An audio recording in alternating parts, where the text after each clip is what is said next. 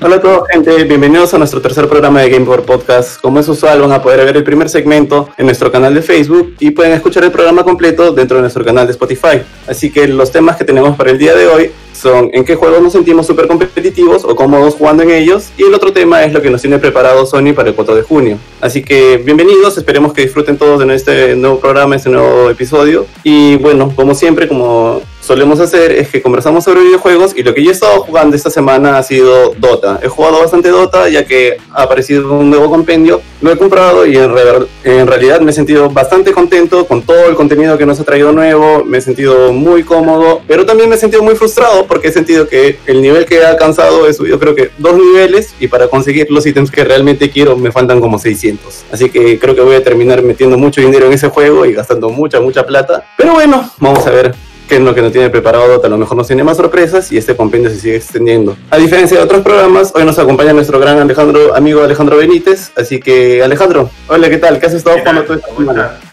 Bueno, esta semana en realidad no he estado jugando mucho, más que nada me he estado dedicando a ver bastantes animes, los animes de la temporada. La verdad es que los nombres son todos en japonés, no me lo sé, pero siempre sé cuál es buscarlo. También esta semana se anunció lo nuevo de Attack on Titan, que también me tiene así hypeazo yo sigo el manga, que no es tan bueno como el anime en sí, pero es bravazo.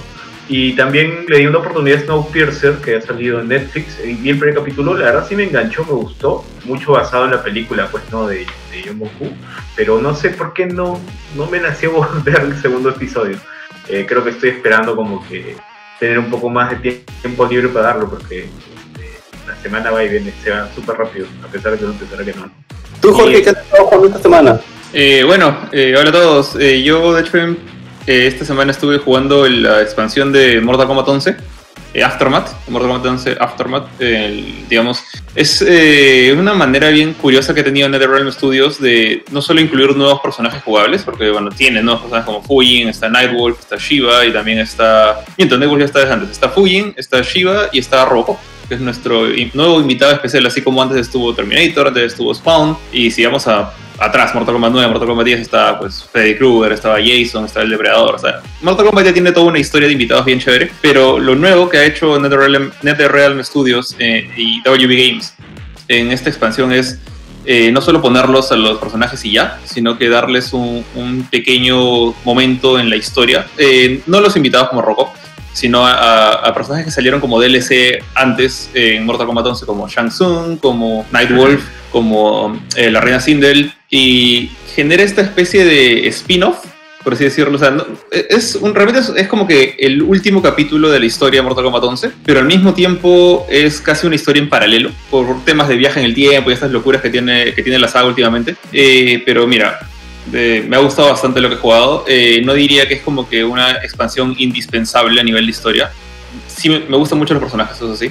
Eh, pero creo que me gusta ese enfoque que tiene el estudio en darle importancia a la historia en un juego de pelea. O sea, normalmente los juegos de peleas, y la comunidad de los juegos de pelea realmente le, dan esta mala fama al, modo historia, diciendo siempre que no es necesario, es un complemento que nadie juega, lo cual no es del todo cierto. O sea, eh, Studios y muchos otros que han tratado de imitarlos con modos cinemáticos, creo que son la prueba de, lo contrario. O sea, realmente, si creas un buen universo, eh, personajes interesantes, puedes hacer cosas como el modo historia de Mortal Kombat 11 y el de Aftermath. las cinemáticas de, pelea, las coreografías de acción son bien chéveres. Eh, me ha gustado bastante todo ese lado y, y, creo que creo que Johan también lo ha estado jugando un rato. Tuvimos un streaming ayer en el cual sacamos un rato del ancho a punta de fatalities. Eh, ¿A ti qué te ha parecido por ahí? Sí, este, ¿qué tal? ¿Cómo están chicos? Este, buenas noches a todos. Eh, sí, igual también jugué Mortal Kombat 11, o sea, no lo he jugado tanto como tú, ya que de hecho el, tú estabas encargado de la review del, de la expansión Aftermath, o cariñosamente conocida como después de las matemáticas. Este, o sea, yo he jugado, hice el stream de la campaña, de la campaña completa, eh, y luego jugué muy poco con los nuevos personajes. En cuanto a campaña, estoy muy de acuerdo contigo. O sea, lo, mencionas una especie de spin-off. O sea, que lo cual sí funciona, pero yo lo veo como que, no sé si, si estás de acuerdo, ¿no? Como que la perspectiva de otro personaje dentro ya de, de, todo el, gran esquema que fue la, campaña, la campaña base, ¿no? Que en, en este caso es Shansung y como de alguna manera eh, él, él, trabajando desde detrás de las bambalinas también este, apuntaba a, este final, a este final eh, de la historia de Mortal Kombat 11. Ahora, el final, ah, bueno, toda esta no pequeña, porque creo que dura entre tres horas la campaña, no, dos horas y media aproximadamente, dos horas y media, dos horas y cuarenta la campaña, esta, esta nueva campaña, este, tiene como que un final bien, bien interesante. O sea, tiene dos finales. El final, entre comillas, bueno y el final malo, ¿no? El final bueno con, no sé si podemos hablar de spoilers aquí, pero bueno, o sea, su final, con los héroes. ¿Ah? Ganan los héroes y otro ganan los villanos para, para no, no spoiler tanto. Yo creo que el final de los héroes como que, como que es eh, bueno, es reconfortante, ¿no? De, alguna manera se sabe que, que apunta hacia ahí y, da como que un nuevo reinicio a, muchas de las cosas de Mortal Kombat, aparte de que, de que también trae varios callbacks. Pero yo estoy un poquito, mm, no sé, no, la palabra no es molesto, porque obviamente me gustaron los dos finales, me gustó la campaña, pero un poquito insatisfecho con el final de los villanos porque este, quería ver un poquito más de todo este nuevo mundo de Shang Tsung. Y bueno, igual lo que se presentó está bien en cuanto a los nuevos personajes que son Shiva, Fujin y Robocop. Mm, juro que te lo mencioné a ti, eh, así justo en el stream del, del día de, del otro día, del día sábado, que yo no soy muy fan de los personajes pesados o los personajes como que grandes porque son medio lentos. A mí me gustan más los personajes ágiles. Y de hecho entonces con Robocop, a, pesar que quería llevarme bastante bien, al final no, no, como que no, no, no, no hubo match, no encontré, no encontré química con Murphy, porque es un personaje muy pesado, eh, como que de alguna manera sus ataques son en base a, distancia, ¿no? Con sus balas, sus, su, su, metraca, sus lanzallamas, y a mí me gusta mucho más hacer combos. No me salen bien todos, obviamente Jorge me, me sacó el ancho el, el, stream, creo que te gané una de, una de cinco o una de seis. En, Dragon Ball me ganaste eh, una, en Mortal Kombat no me ganaste ninguna. No, sí te gané una, sí te gané sí, una. una. sí, me ganaste una. Me ganaste una, me ganaste una, sí me acuerdo, porque se Está bien, está bien. Ya ves. Ojo que yo Mortal Kombat 11 no lo jugaba desde... solo jugué la campaña. Pero bueno, en fin, no, no se excusa. Fujin me encantó. Shiva, que es un poquito más pesada, igual me gustó porque tenía como que algunos combos un poquito más ágiles, aparte que ya tiene como que todo un movimiento eh, vertical que me parece bien chévere, pero con Robocop no hubo tanto clic. Ahora, eh, ¿cuál es el precio de la expansión 40 cocos? Creo, no estoy seguro. O 30 o 40, ahorita tendría que asegurarte, pero eh, creo, creo que está, en ese rango, está en ese rango. Sí, ahorita te, ah, sigo hablando y ahorita te consigo el precio. Ya. Eh, para un rango de una expansión entre 30 y 40 dólares con tres personajes y, toda como que esta historia, eh, no sé, no sé, me parecería un poquito complicado, sobre todo para quienes compraron el juego completo en, su momento. Ahora, eh, si lo he disfrutado, lo he disfrutado, soy fan de Mortal Kombat, soy fan de Mortal Kombat, aunque no sea muy bueno en Mortal Kombat, y como que ver todo eso, estos elementos sí, sí de alguna manera para mí pagan, pero obviamente va a depender mucho de de qué tan fanático sea el que quiera comprar o no y qué tanto quiera ver por sus propios ojos, porque lo puedes ver en YouTube, ver por sus propios ojos esta expansión de la historia para ver si les conviene o no comprar esta nueva expansión. Eh, por lo pronto a mí me ha gustado mucho, creo que la review sale esta, está 40 cocos, ya, por 40 cocos. Creemos que la review sale esta semana, lunes o martes a más tardar, y para que puedan conocer ya todas las opiniones más, este, más concretas de, de Jorge acerca de, del DLC Aftermath. Mira, eh, por el lado de, de, lo que dije, creo, creo que no lo dije del todo bien esto de spin-off. No es un spin-off en el sentido de que no es una historia que no es canon, porque creo que es canon, es, parte de, la historia. Eh, y esta es como que mi, principal queja, y creo que la única queja que tengo en la historia de Aftermath, es que si la sacas y solo pones el ending de Aftermath, el epílogo, es como que el gran epílogo de Mortal Kombat 11 está en Aftermath. Pero eso es lo único que realmente necesitas saber o ver.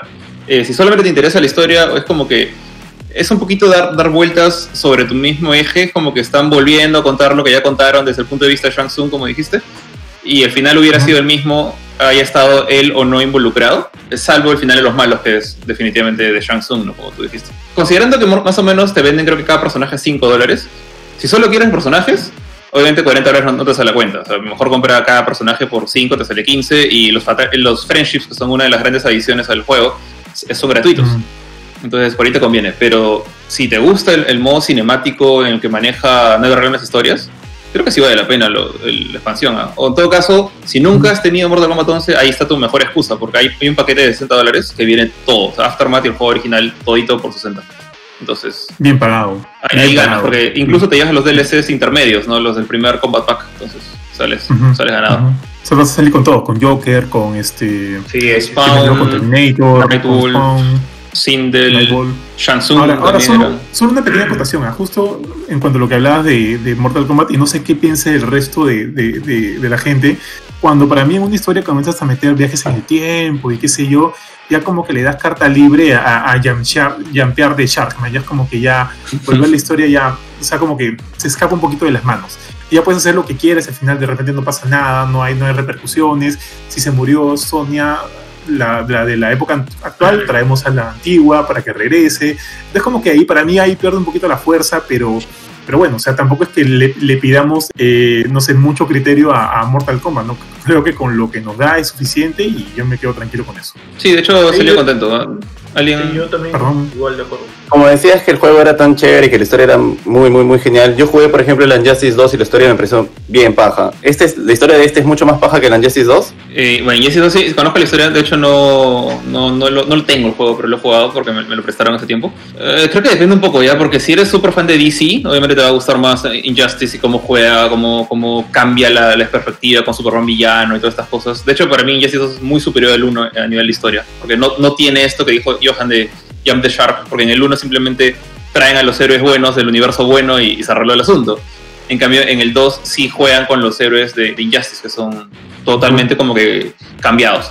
Eh, yo diría que a nivel de eso, considerando eso, ¿qué tanto te gustan los cómics? La historia de Injustice podría ser superior, la de Injustice 2, eh, a la de Mortal Kombat 11. Y honestamente, si bien la de Mortal Kombat 11 me gusta mucho más que la de Mortal Kombat X, el 10, siento que Mortal Kombat 9 sigue siendo el, la, cima en lo que es este trama o guiones de lo que ha logrado NetherRealm, NetherRealm Studios hasta el momento.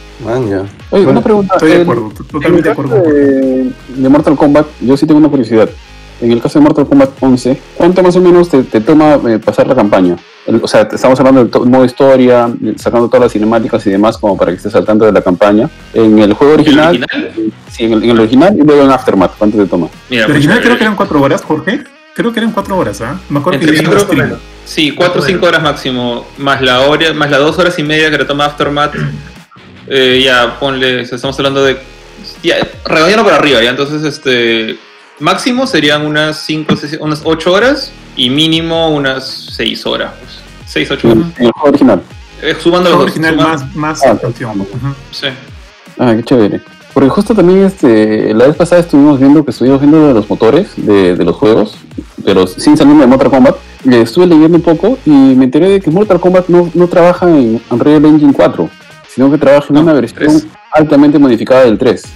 me pareció bastante curioso, porque es un motor que ya cualquiera diría que es un poco antiguito, ¿no? Total, si el, si, si el actual vigente es el 4, ya anunciaron el 5 y ellos están han lanzado un juego en lo personal, según lo que estaba viendo, porque de lo que estuve editando, por ejemplo, del programa pasado, me pareció bien bacán, yo había visto los trailers, me pareció bien bacán la manera como han diseñado la historia y demás, pero, y, esto puede ser tal vez porque no, no sigo tanto Mortal Kombat, pero me pareció bien bacán lo de los viajes en el tiempo. Yo Mortal Kombat he jugado los originales de Super Nintendo, son los que tengo en mi, en mi, mente. Por ahí jugué alguno de Play 2 o Play 1 que me parecieron fatales, no me gustaron mucho, y, pero no soy tan, tan fanático ni seguidor de la saga. Sin embargo, cuando vi la historia y vi que juegan con este tema del tiempo, que efectivamente, como dice Johan, te, te permite hacer absolutamente lo que te da la gana. ¿no? Tienes carta libre para hacer lo que quieras, porque finalmente puedes viajar, volver, viajar, volver y lo que sea. Pero me pareció bacán cuando, cuando Sonia se encuentra con su, otra versión y hay situaciones que me parecieron este, bastante cómicas y un poquito de nostalgia de ver a los, los personajes antiguos y además que les da la, la digamos, el, el, espacio o la carta para poder meter pues a todos los personajes que quieras, ¿no? Y la manera como han desarrollado la historia, y esta es otra pregunta que tengo, es en Aftermath, y creo que yo la respondí un poquito, pero básicamente Aftermath es, como una expansión de la, de la historia, ¿cierto? O sea, te añade un, un, capítulo, como dicen, es un epílogo más de lo del Mortal Kombat 11 original, ¿cierto? Eh, sí, digamos que sí, es un capítulo más. Ya, y... tres capítulos más, pero...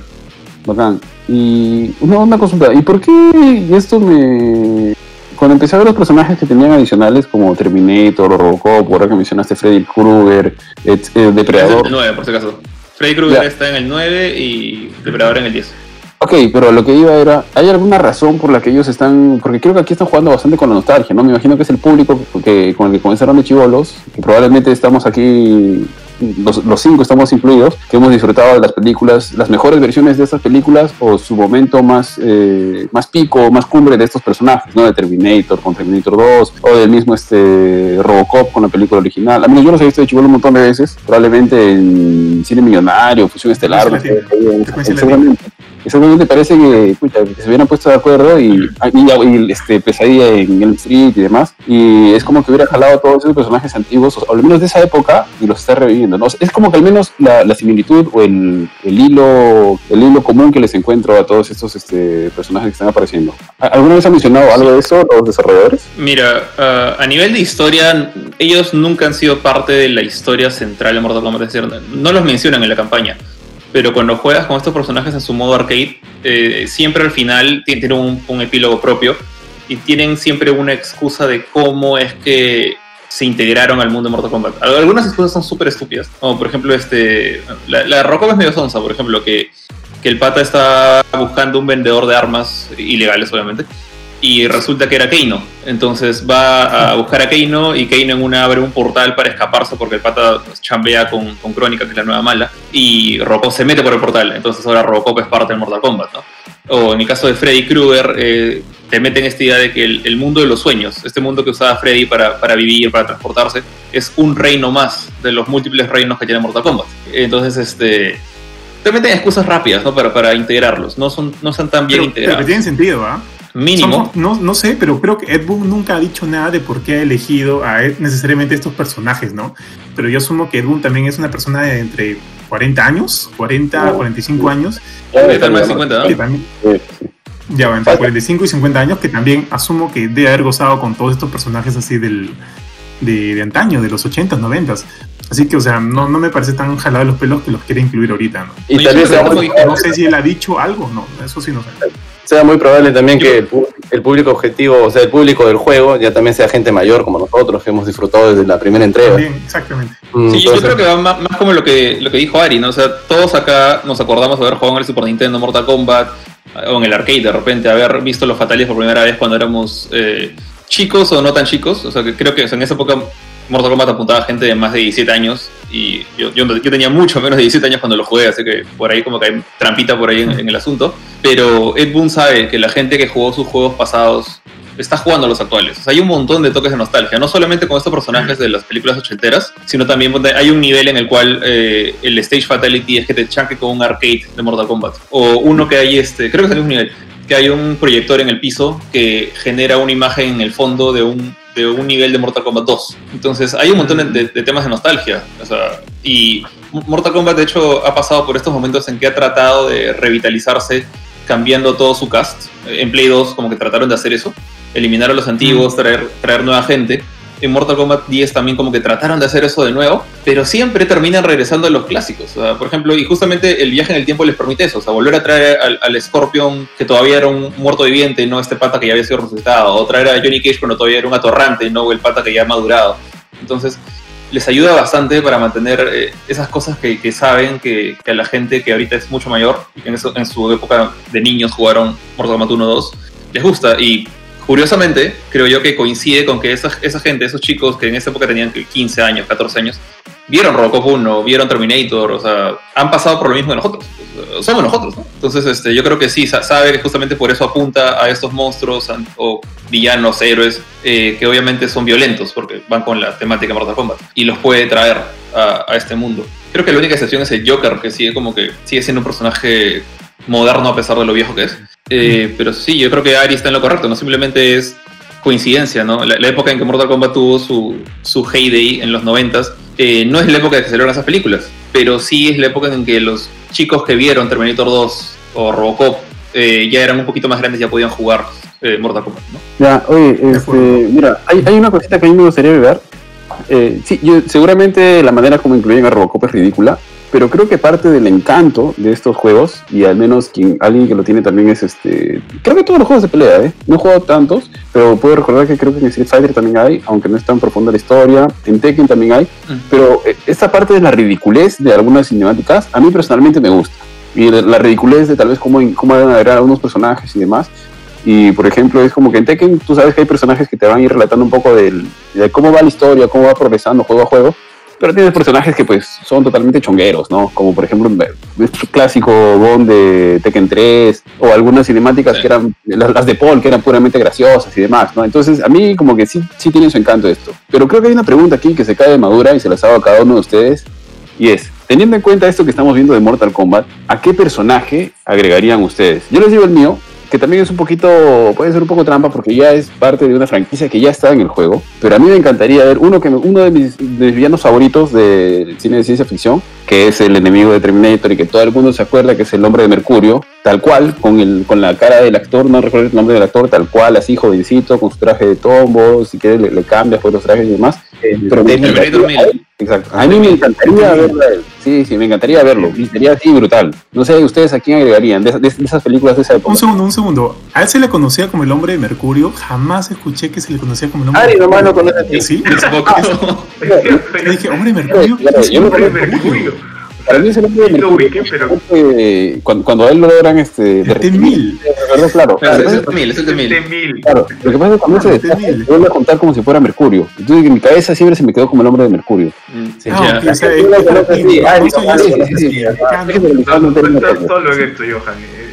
Me, me horrible por un segundo. Ya, Ah, tranquilo. que digan los tranquilo. demás primero porque yo tengo uno, pero, pero quiero pensar en otro. A ver, si alguien más puede meterle ahí. Sea, yo tengo el que sale en todos los rumores y que de verdad me gustaría ver Shaggy. a Ash. O sea, me No digas, de que salga. pensando. Shaggy. Ah.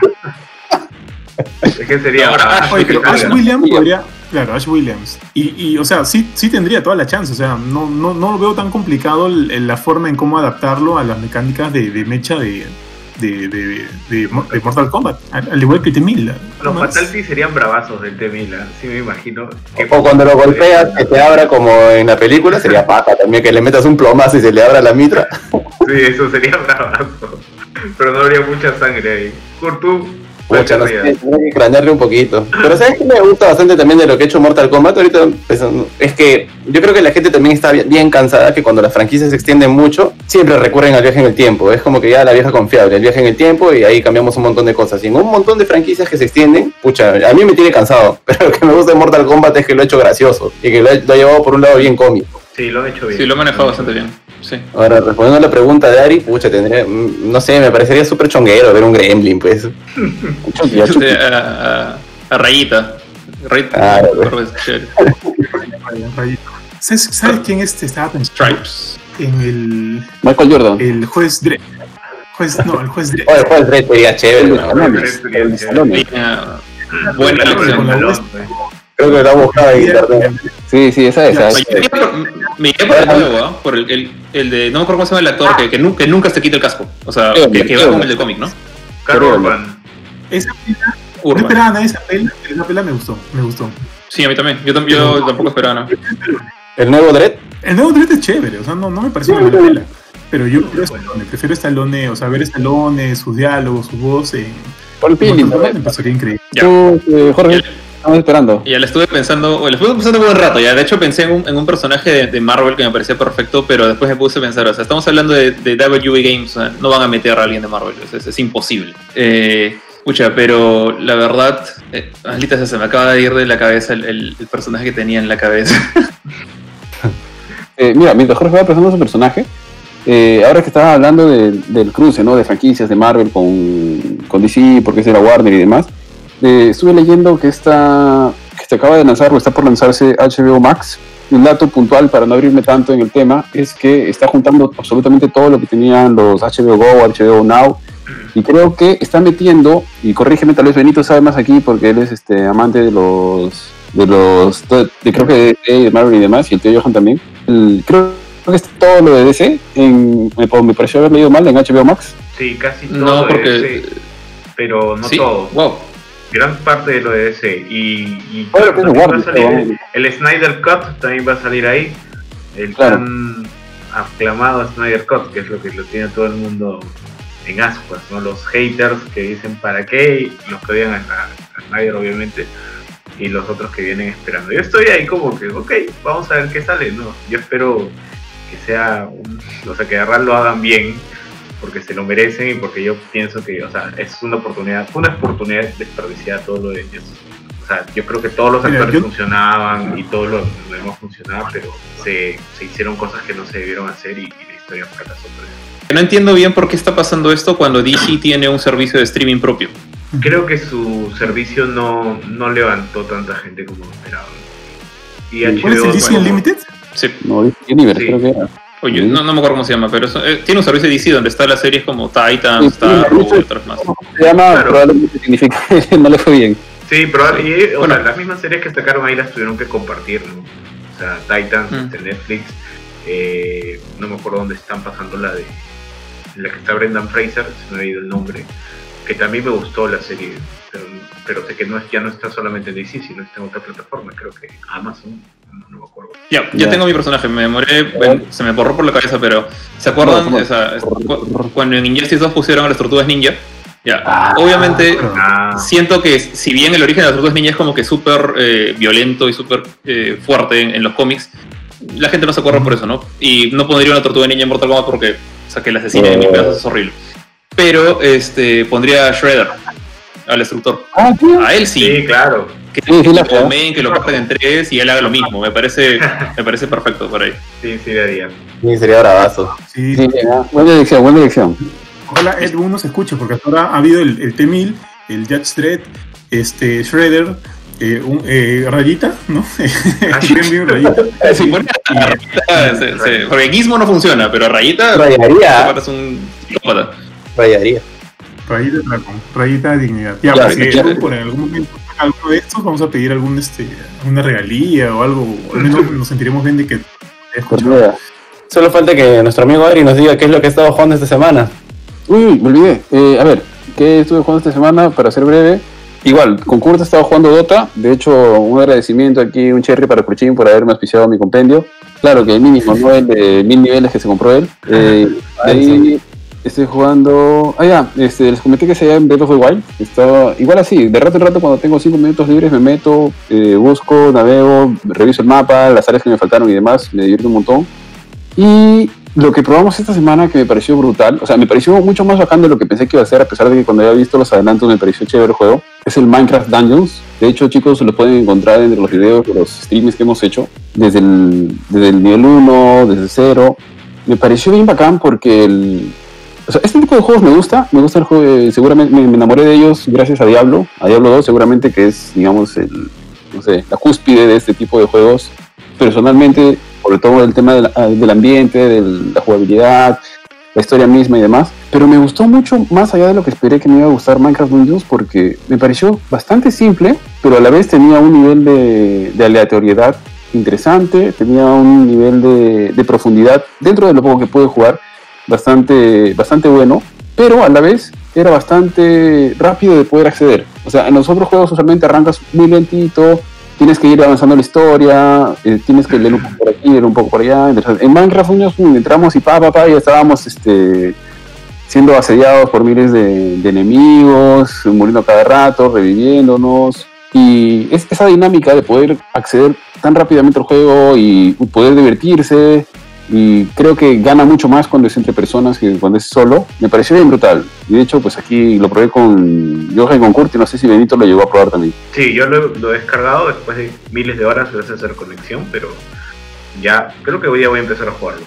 A ver si otra vez podemos hacer una partida entre todos. ¿Y ustedes lo llegaron a terminar, Ari y Kurchin? Yo sí lo terminé, no sé ustedes. No, No, yo, no- me quedé, yo me quedé en No. nivel 13, creo 14. ¿Tú, Ari? No, yo también, o sea, en el nivel que, que lo dejamos, porque bueno, alguien nos dijo, chicos, no nos jueguen para poder avanzarlo juntos así, y luego nos, nos sacó la vuelta. No, no abre, pero comienza con yo y termina con Han. Y Como, como este, cinco veces les dije para meterse, chicos, yo tengo que cumplir nos horario de, de cronograma de, de review. No, ¿Qué hago al final? Una vez y de ahí nos mandaste una foto de tu personaje nivel 53. sí, Nada, nada, les dije, chicos, Dos horas horas después. Es mentira. Te dije, entra al stream eh, para vez con, con, con, con Dungeon. Bueno, para esto, para los que no saben, yo en su, en su sótano un área equivalente a la cámara del tiempo de Mr. Popo, porque Johan recibe un juego y al siguiente día ya lo ha platinado tres veces, con su cuenta, con la cuenta de Mila, que es su esposa, y no sé, la experito tendrá también. Y- Pero ya, bueno, ya, les cuento un poquito más de Minecraft. Este, o sea, totalmente de acuerdo con Ari, totalmente de acuerdo con, con eso que tiene como que esos puntos a favor. Pero también cuando ya como que te metes más en el juego, ya vas como que viéndole por ahí algunas cosillas por donde cojea un poco, ¿no? En primer lugar, ok, a mí también me gustó mucho, me gustó mucho este, esta dinámica, como, como tal cual dijo Ari, me gusta que el juego sea bastante accesible y que desde un inicio te mande como que las armaduras, las armas y como que las habilidades específicas para que desde, desde un primer momento te sientas como que bien, este, bien empoderado. O sea, este, creo que jugamos las dos primeras dos horas con Kurchin y Kurchin ya estaba hecho un, un, un, un bravo. O sea, él, él, nos estaba guiando al inicio, tenía su lanza y su, su, su túnica esta que creo que la leveleó al máximo y hacía que cada tres o cuatro pasos emitieras un, una onda de, de, fuego que quemaba a los otros. Me daba un rol. Esas cosillas son bravasas. ¿Perdón? Sí, si me daba un volantín me dejaba todo quemado. Y si, le, y si golpeaba a un enemigo le prendía fuego. Es, ya, esas cosas me parecían increíbles, porque creo que es de eso se respalda mucho, muy bien este Minecraft Dungeons. Ahora, lo que sí siento que es como que un poquito complicado para hacer un, un, este, un dungeon crawler. Yo no, bueno, yo no he jugado Diablo, pero conozco el, te el, tema, conozco de Path of Exile, que sí lo jugué. Este, o sea, son eh, los dungeon crawlers de alguna manera se sobreviven y beben mucho del, del, del, loot, ¿no? Del loot que te toca y volver a jugar otra vez, otra vez para tratar de conseguir mejores loots y armar como que un build up mucho mejor que se, que se acomode a lo que tú quieres. Ahora, yo creo que ahí peca un poquito Minecraft Dungeons en el sentido de que puedes jugar dos, tres horas y a las dos y tres horas ya viste todo lo que el juego te puede ofrecer en temas de armas, de armadura o de, o de este, estos como que estos ítems que te dan habilidades. No hay mucha variedad en ese punto. Ahora, donde sí este, trata de compensar un poquito eso es en, con el tema de los encantamientos. Por ejemplo, cada arma o cada ítem tiene como que diferentes niveles de encantamientos o diferentes, este, o diferentes encantamientos que te dan como que propiedades muy únicas. Ahora, eso sí está bien y lo compensa con lo otro haciendo que al final sea divertido. Pero igual, o sea, sí se siente que, que hay una escasez de variedad un poquito complicada. Ahora, también el juego dura, dura muy poco. O sea, hasta donde llegamos, Ari y Kurt, faltaban como que dos misiones más y ahí termina el juego y, y, toca lo que es el endgame. O sea, volver a jugar todo de nuevo, pero ya a niveles superiores, ¿no? Niveles más yucas y obviamente te tiran como que, como que ítems, armas y más cosas con, con mayores niveles. Por eso que ahorita estoy en nivel 30 y 32, 33, no me acuerdo. Y lo estoy jugando nuevamente como que igual, igual a pesar de todo, como que sí siento ese nivel de adicción que sí tiene que darte un dungeon crawler para que vuelvas a jugar una y otra vez. Minecraft tiene eso, Minecraft tiene como que aparte de todo el tema del, del, del, de la dirección gráfica de Minecraft a mí siempre me ha gustado mucho y todo está como que aquí metido y una de las cosas que digamos, digamos como que de alguna manera me sorprende bastante es que siento que, que me parece tan, o sea, si yo pienso en Minecraft y me dicen vamos a sacar un, un juego del tipo Dungeon Crawler enfocado en Minecraft, probablemente hubiera sido como que lo último que yo hubiera pensado, ¿no? Pero ahora viéndolo bien, Minecraft como juego base, creo que se puede adaptar a muchos tipos de otros géneros. Bueno, Minecraft Dungeon es prueba de eso, ¿no? Estoy muy entusiasmado por saber a qué otro tipo de juego se puede adaptar ahora, porque ya lo vimos como un juego del tipo aventura gráfica como los de Telltale, y ahora, bueno, como un Dungeon Crawler, y quiero ver qué más sigue, ¿no? De repente un, una especie de survival, bueno, de por sí mismo Minecraft es una especie de survival de construcción, pero de repente algo más enfocado, ¿no? Este, me ha gustado mucho el juego. Eh, de hecho, la review ya está ahorita en gamepod.com. No, no, lo estaría si hubiera esperado, si hubiera esperado a Ari y a, Kurchin. Pero este, estoy muy, muy feliz con el juego. Estoy, me ha gustado mucho. Es más, ahorita quiero salir, terminar esto y ir a jugar porque Mila, Mila también se ha enganchado. Estoy jugando con Mila de, de A2. Y nada, pues muchachos, este, hoy hicimos un stream, espero hacer otro próximo ya con, con los dos y si se puede sumar también este Alejandro eh, Benito al, al, stream y ver cómo funciona de A4 porque ahorita hay más armas, más cosas y nos podemos complementar bien chévere. Bueno, gente, esto ha sido más o menos todo lo que hemos jugado nosotros esta semana para que nos vayan conociendo un poco más y si necesitan, si tienen alguna duda sobre algún juego o mandarnos un comentario, no duden en hacerlo y ya sin más preámbulo vamos a pasar a los segmentos con los temas.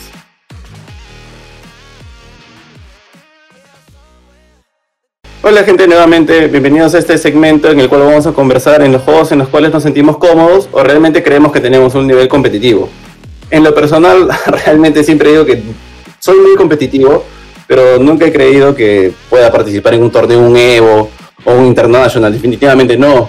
A lo mucho es, siempre trato de resaltar o al menos ganarle a mis amigos porque soy bien burlón, soy bien fastidioso, soy bien fregado y me gusta burlarme de ellos. Por ejemplo, soy bastante bueno jugando Smash, el juego de peleas de Nintendo. Los juegos desde que soy chivolo lo he jugado con mis hermanos un montón de veces, lo he jugado con Ari. Le he dado, incluso Ari me lleva 5 años, desde que tengo 5 años, Ari tenía 10. me llevo ganando en ese juego y me divertía y renegábamos y peleábamos. Y lo más divertido es que entre mis hermanos se juntaban para poderme ganar en ese juego. era la única manera que me podían mandar. Y ahí lo puede negar, él lo va a negar, pero siempre le di de alma. Solo creo que hubo una entrega, una, una de GameCube, porque él se compró el GameCube, en la cual es la única que me ha ganado. Pero siempre, siempre lo he tenido seco, lo he tenido de hijo a Ari, he tenido de hijo a todos mis amigos. Es más, alguna vez fue a participar en un torneo que era de gente amateur también y me fue bastante bien. Pero sí, me encanta jugar Smash, me encantan los juegos de pelea y me encanta, en realidad me encanta mucho el- la competitividad de los juegos. Me encanta jugar Dota, me encanta jugar Counter, aunque sí soy súper malo en los shooters. Juego Apex, casi nunca gano, casi siempre soy humillado. Pero bueno, me, me gusta mucho la competencia. Es más, prefiero jugar más contra gente que jugar contra bots o jugar contra... o el, el modo historia me gusta, es que el modo historia es este, cautivador y es muy chévere y, te- y es muy este, inmersivo. Pero me encanta, me encanta jugar contra personas siento que me encanta el sistema, es más, me encanta el sistema de, escaleras, de ladders que tiene muchos de los videojuegos, que cada vez que vas mejorando te vas rankeando contra mejores jugadores, contra mejores jugadores, y me encanta el sistema de internet, es muy muy chévere poder jugar en línea, y por ejemplo, ¿no? Uno se siente, yo me siento muy cómodo jugando Dota, siento que soy bueno jugando Dota, pero si comparamos mis estadísticas con los jugadores que van al, al mundial, incluso los peruanos, o sea, estadísticamente yo juego la cuarta parte de lo que ellos juegan, o sea, en la vida voy a estar muy cerca de ellos, pero en mi grupo de amigos soy bastante bueno en Dota, por ejemplo, me encanta. Así que aquí ahora vamos a poder conocer todo lo que nuestros compañeros también son buenos, todo lo que el equipo de GamePort son buenos jugando y quién sabe nos pueden retar y podríamos transmitir los retos que podamos que cada uno de ustedes nos podría presentar. Así que Ari, ¿tú en qué juego consideras que eres bueno? Aunque yo creo que puedas escoger uno. Bueno, eh, primero para defender mi honor, este, Kurchin es este, no es, no es tan bueno como dice en Smash, pero en fin, para que se sienta tranquilo vamos a dejarlo ahí.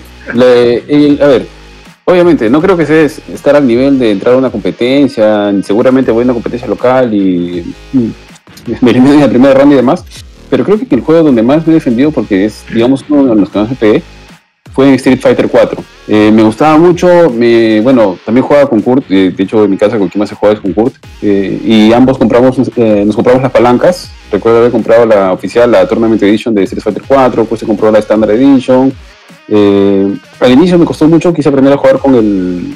O sea, ya había jugado alguna vez con él, pero era uno de los- de digamos, no de los spammers de Abuckets, sino jugaba con Guile, que me gustaba mucho, era mi personaje favorito. Y bueno, pues ya Cuchilla ahí sí lo tenía seco, ¿no? De, de- de verdad que eh, llegaba al nivel donde podría asegurar a jugar con una persona, decirle, oye, si me ganas este, una partida de todo lo que juguemos, te puedo te pago la apuesta, por así decirlo. Pero obviamente nunca he jugado a nivel competitivo. La única anécdota que recuerdo es haber jugado en, en polvos azules alguna vez, estaba en alguna máquina de arcade. Probablemente no era muy popular el juego, así que tampoco no, no había mucha gente que lo jugara, pero recuerdo haber puesto una sola ficha y haberme tenido que retirar porque ya se me, ya me tenía que quitar y no, no, no se me cortaba la ficha. Pero para balancear un poco también el tema, recuerdo que cuando fui a... ¿Cómo se llama esto? Arenales, arenales. Arenales, Estaba Sí. jugando y venía un pata que jugaba y, y le ganaba. Y venía un pata que jugaba y le ganaba. Y al rato así, creo que llamaron al, al guardián del centro comercial. Ah, vino un pata así, guachimán, una cosa Sí, así. sí, me acuerdo.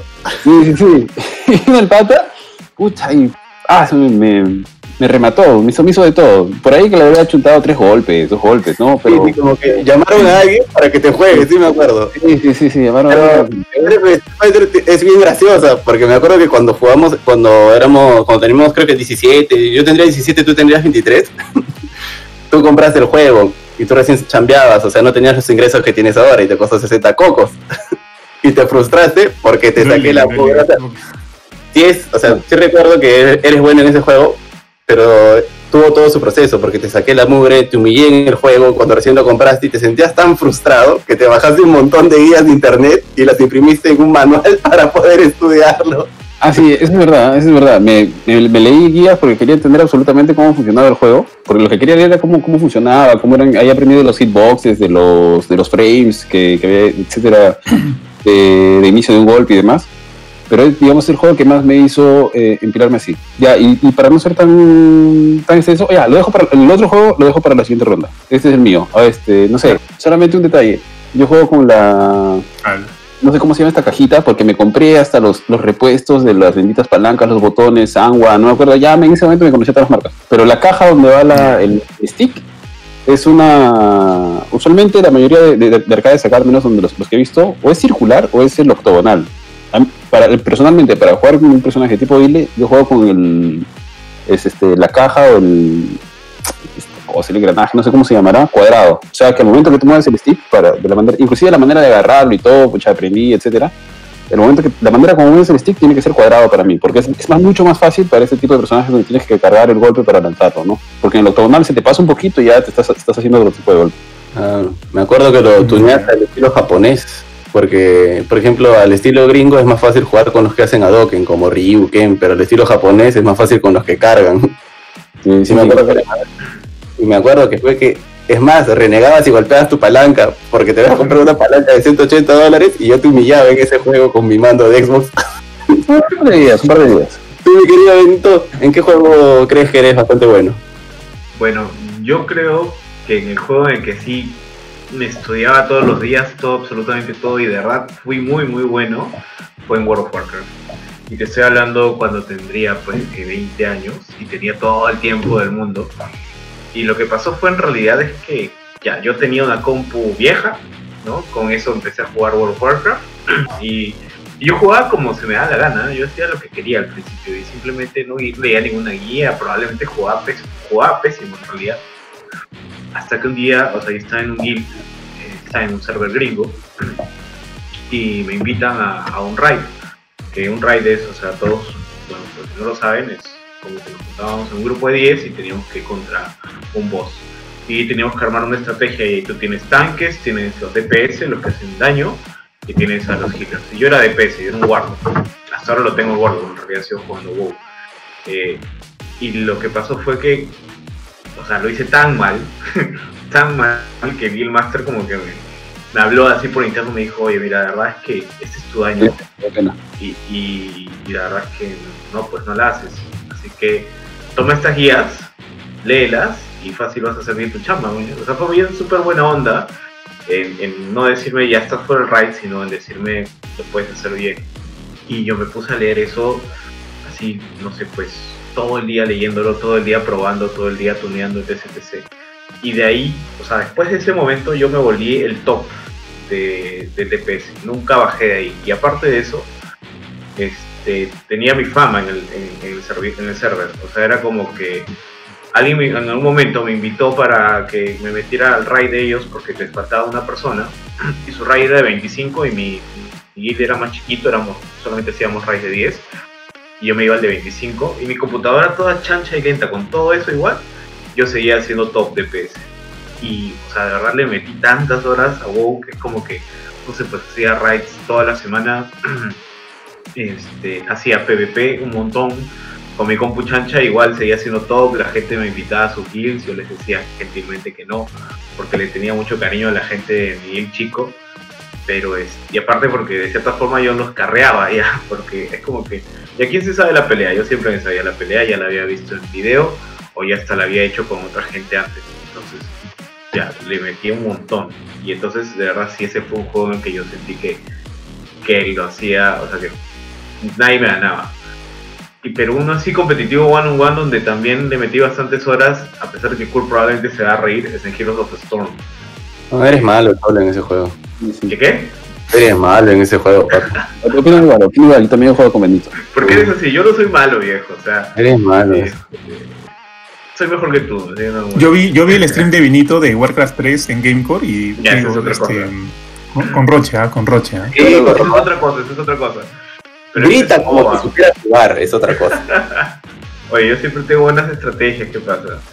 Pero ese tipo, o sea, ese tipo de MOBAs rápidos me gusta más, ¿no? O sea, ahora no he vuelto a jugar Dota, pero ese tipo de MOBAs sí me gusta. Yo soy muy, muy malo en juegos de peleas, ahí sí, yo no me meto, porque, o sea, ya tengo mi Mortal Kombat 11, lo, ju- lo jugué, lo pasé y todo, me, me meto a hacer las torres, pero, pucha, me va así, pésimo. Entonces, ni siquiera puedo sacar un Fatality bien hecho, creo que de verdad no... Yo siempre he sido más de PC, más de mouse y teclado, y con los manos no me llevo también. De verdad, yo con los fatalities también soy pésimo, ¿ah? a mí tampoco me salen muy bien los fatalities. Pero bueno, cada uno tiene su género favorito y su Mira, género malo. Tú, mi querido Johan, Ya, mira, este. O sea, creo que en lo que sí soy bastante, bastante bueno son en los juegos de carrera. Eh, cards, o por ejemplo, mi juego, digamos que mi juego bandera es Crash Team Racing. Eh, pues, también juego Forza, juego este Need for Speed, juego este Gran Turismo, pero de alguna manera siempre regreso a Crash y Crash tiene como que un, un, un- como que un, un lugar muy especial en mi corazón. Me acuerdo que la primera vez que lo jugué fue obviamente el de Play 1. No sé si ustedes jugaron el de Play 1. Sí, claro. Acá lo conocían como Crash Carritos. Crash Car. Yo ya era fan de Crash porque jugué los, primeros juegos en Play 1 y luego me dijeron, luego nada, vi que había Crash Team Racing, lo compré y yo pensaba que era bueno hasta que jugué con uno de mis amigos de un- uno de mis amigos del cole y el weón, puta, el weón la destruía. O sea, él, él sabía lo que era el Secret Fire, se conocía como que todos los atajos, yo conocía algunos, el pata tenía algunos que hasta donde yo sabía eran como que craneados por él mismo, como que por ahí había visto un bug en el diseño del mapa y se aprovechaba de eso. O sea, león era un máster. Así que la primera vez que jugamos era como que yo estaba asumiendo que yo sabía y el pata venía a retarme a mí, que si yo jugábamos y obviamente, me hizo shit. Eh, ahora, el pata es fácil uno de mis mejores amigos. Comenzamos a jugar siempre y obviamente como que levelé, levelé, levelé. Le- llegué a un punto en que ya a veces le ganaba, pero jamás, o sea, jamás he podido como que ganarle más de dos, tres carreras seguidas. O sea, como que yo lo tengo ahí como, como mi maestro en Crash, man. Pero bueno, como que con su tutelaje siento que sí, como que he sabido, este, a, eh, no sé, pues no, eh, he leveleado también, obviamente. Eh, ahora, ahora que salió el nuevo Crash Team Racing Nitro Fuel, justo me acuerdo que yo jugaba, o sea, nos llegó el juego y hice un stream y yo jugaba y creo que al- en dos o en tres días iba a haber, iba a haber un, un torneo de mancos de Philip, nuestro amigo Philip Chujoy, saludos al chino, al chino de Tech. Y dijo, oye, ¿quieres participar en, en mi torneo de mancos? Ya, vamos. ¿Quiénes van a estar? Tal, tal, tal, tal. Y tú, ya, ya, vamos, pues.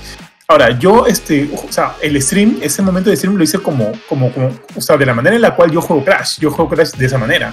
Y luego me acuerdo que no sé si fue Jorge o fue Juan Pablo de, de J con P. Me dijo, oye, este, weón, tú juegas bien Crash.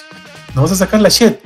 Este, eh, en, en verdad, o sea, yo, yo, o sea, esa era la manera, yo sabía que era bueno, pero no sabía que, que llegaba a tal manera de, de intimidar a la gente con la que yo iba a jugar manjas. Obviamente, dicho y hecho, no sé, ¿fuiste tú, Jorge, quien me dijo No, eso o no, Yo, yo, yo ni siquiera sé jugar Crash, o sea, yo, yo no estaba en, esa, en ese torneo. No, no, no, Sí, pero pero- alguien me pasó la voz como que me dijo, oye, por si acá están viendo cómo estás jugando y, y están que Ah, No me acuerdo eso te, fuiste tú o eso fue- te lo dije yo, pero te- yo te lo dije, pero por, por interno, porque justamente habían com- varios comentarios en el chat de, de- del podcast.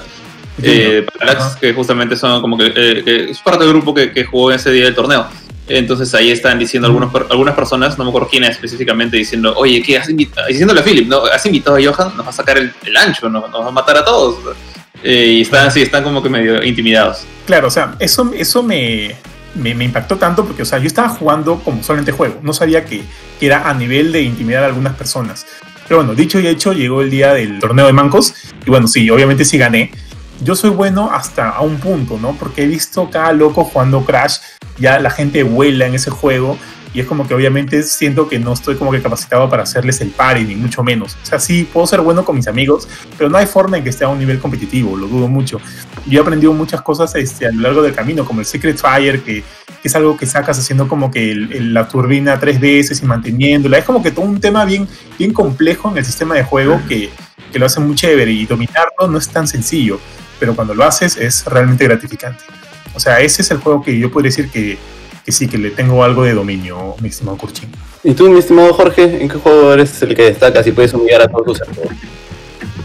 Ah, bueno, mira, este. eh, voy a empezar como, como esta primera ronda, empezando por el tema PvP, o sea, puntualmente jugando eh, frente a frente con, con otra persona o al lado en este caso, ¿no? Es este. En, uno de los, de los géneros, digamos, que más me costaba de, de- de chico, estamos hablando de la época Super Nintendo, era justamente el de peleas. Cuando salió Street Fighter 2, yo no podía hacer ni un miserable Hadoken ya, no, no podía hacer. O sea, simplemente no, no me ligaba el, el, el- el girito este del cuarto de círculo. Y de ahí como que dije, bueno, ya soy malo en esta cosa. Eh, pero de ahí salió Mortal Kombat. Y ahí, no sé, ustedes que han jugado Mortal Kombat saben, ¿no? La- la- lo que son los poderes cambia bastante. Ya no tienes que hacer diagonales, o sea, tienes que hacer adelante, atrás, abajo, arriba, arriba. O sea, cosas mucho más simples, mucho más directas. Y si bien el, eh, Mortal Kombat 1 y 2 y 3 no eran como que no estaban tan bien balanceados como los de ahora, eh, como que empecé a agarrarle el gusto. Pero justamente ahí voy. O sea, me, me gustan mucho los juegos de pelea. Y, y siento que no jamás voy a llegar al level de, de estar en un Evo, por ejemplo, o estar en un torneo grande de alguna comunidad que se dedica a jugar estos juegos, un solo juego de peleas diariamente, semanalmente, porque, bueno, porque por mi chamba, porque tienen, juegos que tengo que hacer review, y porque de hecho me gustan bastante también los juegos de single player con historia, con campaña, que, que puede desarrollar sus personajes. Entonces jamás le voy a dedicar tanto tiempo a un juego como gente de estas comunidades, como gente profesional. Pero siempre me ha gustado eh, poder eh, enfrentar uno a uno a, un rival en, un juego en particular. Con mis amigos me, me, divierto eh, y de hecho estas ganas de competir con, digamos, en juegos de pelea nación o sea, se desarrolló un poco más ya cuando estaba en secundaria, cuando salió King of Fighters 97, que lo encontré así como que por al azar en un arcade eh, cerca, entre, entre mi colegio y la casa de mi abuela. Era como que en, en, en, el caminito. Y, este, y empecé a jugarlo, empecé a, a perder el miedo a, a, estar jugando frente a otras personas y saber que una persona podía venir, meter su, su ficha. Bueno, este, o, o el sol, o 50 céntimos o lo que sea, en ese no me acuerdo cuánto costaba, y retarte.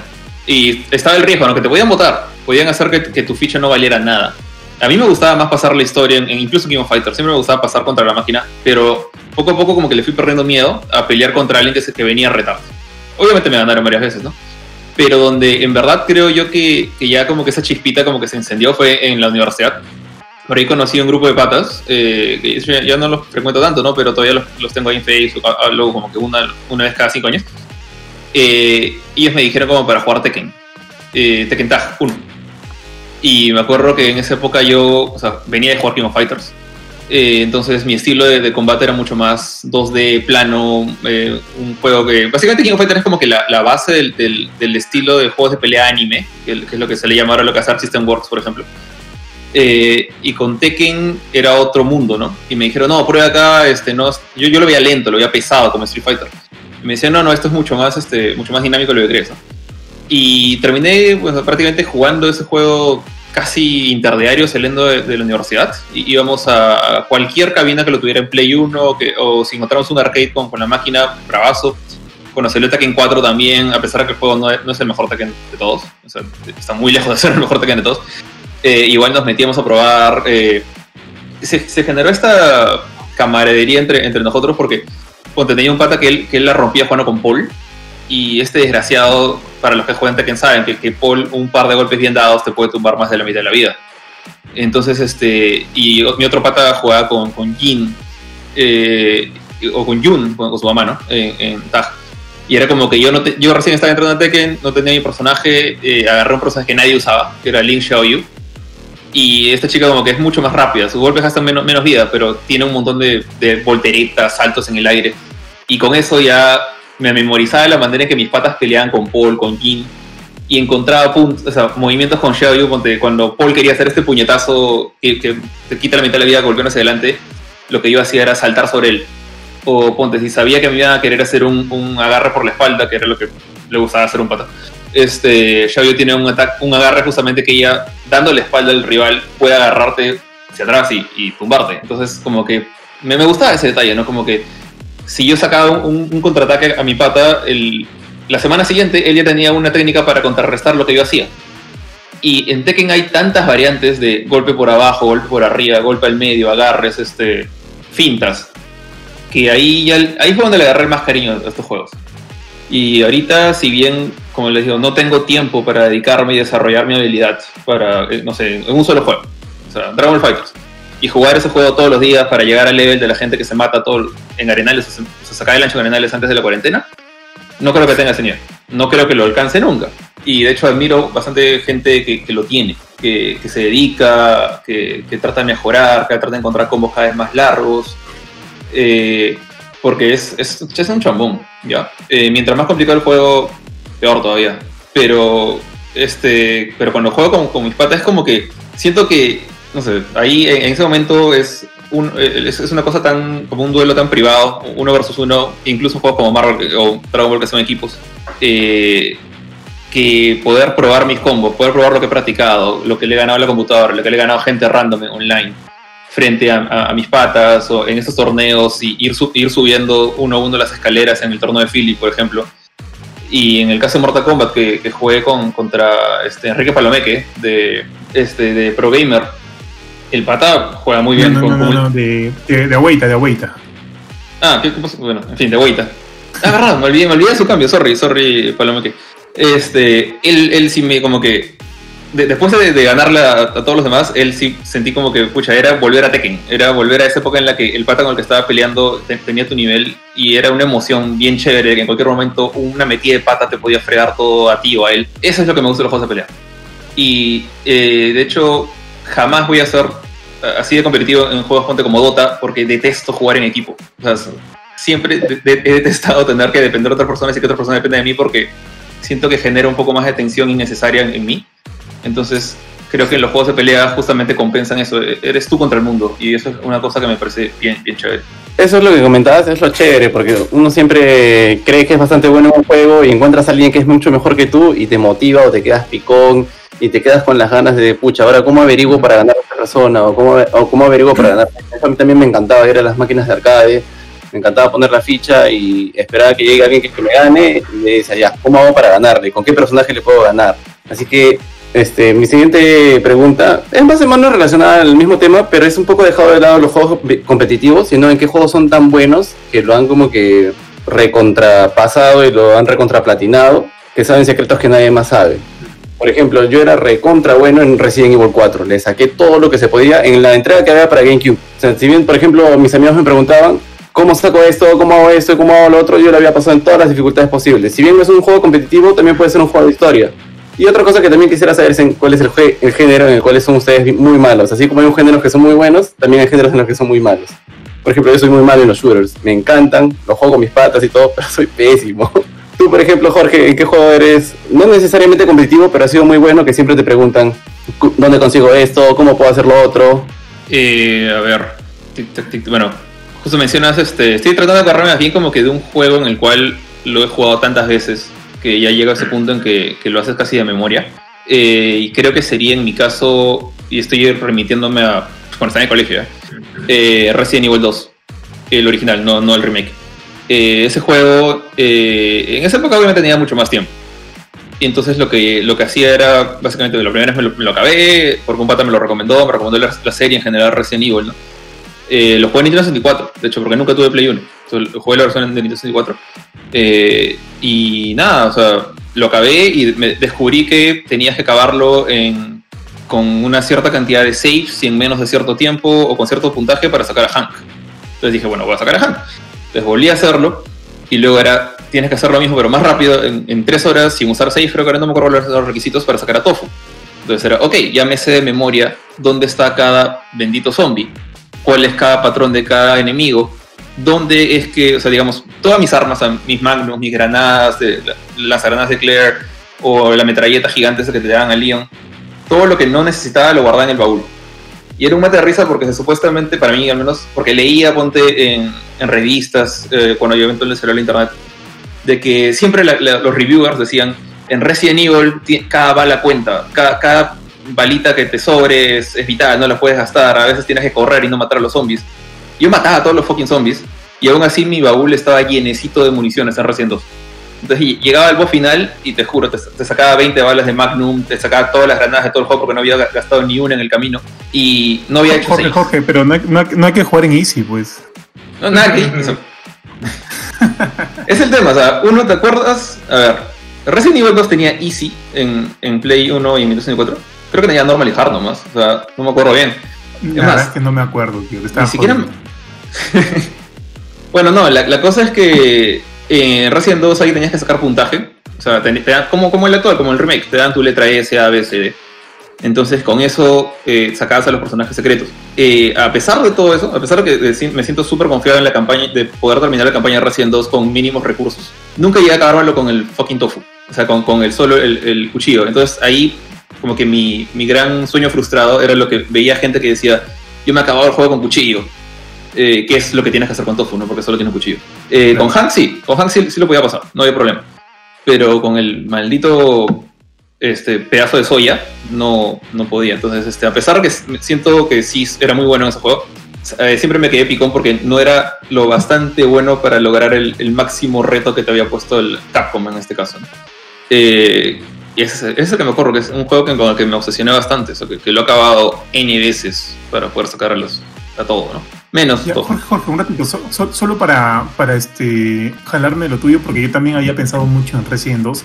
De alguna manera también es probablemente el juego existente que, que habré fácil habré pasado el mayor número de veces. O sea, este, no sé, ni siquiera sé cuántas veces. Al inicio, cuando lo compré, mil veces para sacar todo. Luego, cuando empezamos con Gamecore, mil veces para hacer streams, porque creo que lo he streameado como tres o cuatro o cinco veces. Más inclusive a veces algunos dicen que otra vez Resident Evil 2, sí, otra vez Resident Evil 2. O sea, el original, ah, no el, no el remake. Pero, este, por ejemplo, yo este, sí saqué, o sea, sí lo pasé con Tofu, sí lo pasé usando cuchillo o corría, o, o sea, sí sé que soy muy bueno en Resident. En Resident Evil 2, o el- el- en el remake también. Es más, este, hacía mis, mis speedruns solo sin matar a nadie o sin recibir mucho daño. Este, o sea, también sé que ese es uno de los juegos en los cuales yo sí, sí la domino e incluso me, me han preguntado, me han dicho, oye, ¿cómo haces esto? ¿Cómo haces lo otro? Sobre todo en el colegio, ¿no? ¿Dónde sacas esto? ¿Dónde sacas lo otro? Pero no sé si esto ha sido como que un tema global, Jorge. Ahora, tú que obviamente también has sido como que recontra fanático de Resident Evil 2, de repente también has escuchado estas preguntas.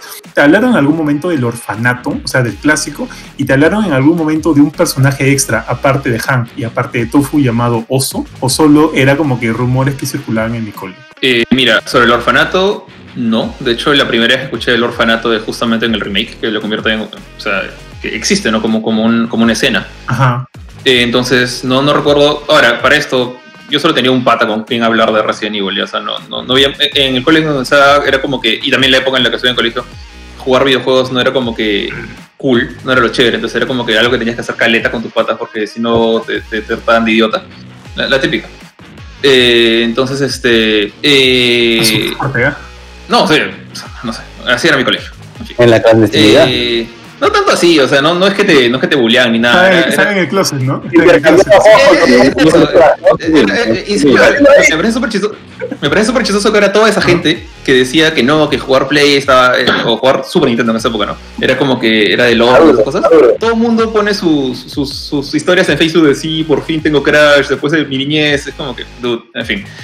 Ya, eh, Claro. este. Pero lo que sea, volviendo a Resident, eh, hablando con, con este pata que, que sí sabía del, del juego, nunca me mencionó ninguna de esas cosas, pero sí conversamos bastante de, la, de que salió esta versión en, en PC, que no la llegué a jugar, eh, que incluía eh, la, la opción de jugar también con, con gente como Chris Redfield eh, de- de- o con Ada, en, justamente en una especie de modo tipo el de Hank. No me acuerdo, creo que era Director's Cut o algo así, como el de, como el de Resident 1, pero en Resident 2. Eh, o Platinum Cut, o algo así, tiene un nombre medio raro. Pero creo que, creo que ese sí era, sí es, no es un rumor, sí es real. Eh, pero solamente salió en PC. Pero de oso, no, nada. Ya, ¿Que ya. ¿Era un oso? No, no, no. Ese- ya, el primero, en cuanto a lo, de la, lo del orfanato, y no tiene nada de sentido, pero absolutamente nada de sentido, porque decían que la, la forma en la cual tú podías acceder al orfanato, y eh, para esto el orfanato estaba ubicado justo en los sewers, en las alcantarillas, este, y era como que, o sea, no, ¿cómo va a haber un orfanato ahí? Mañana era como que justo detrás de, de una vaina, no me acuerdo qué. Este, y para sacarlo o para ingresar tenías que como que recolectar todos los documentos, todos los files del, del juego. Y obviamente para intentarlo, obviamente lo hice, ¿no? Pero nunca, nunca, bueno, obviamente fue probado falso, porque lu- luego busqué cuando ya había internet algo acerca de esto y jamás lo escuché. Pero luego hablando con unos amigos de la universidad, me dijeron que también habían escuchado acerca del orfanato, o sea, del, del Resident Evil original, man, ¿yas? Por lo cual este, no sabía si era como que un, un, un mito, este, un mito popular o no. Y en cuanto a lo de Oso, era una especie de, también de agente de Umbrella, que para sacarlo tenías que pasar eh, Leon A, luego Leclerc B, luego Claire A, luego Leon B, ocho veces sin morir y en menos de dos horas y media, no me acuerdo cuál era- cuáles eran los criterios, Cada uno. y este, cada uno. Ah. Y luego este, Ok. y luego, no, no, cada uno, cada uno. Y luego Claro, es posible, es posible. aparecía el save de...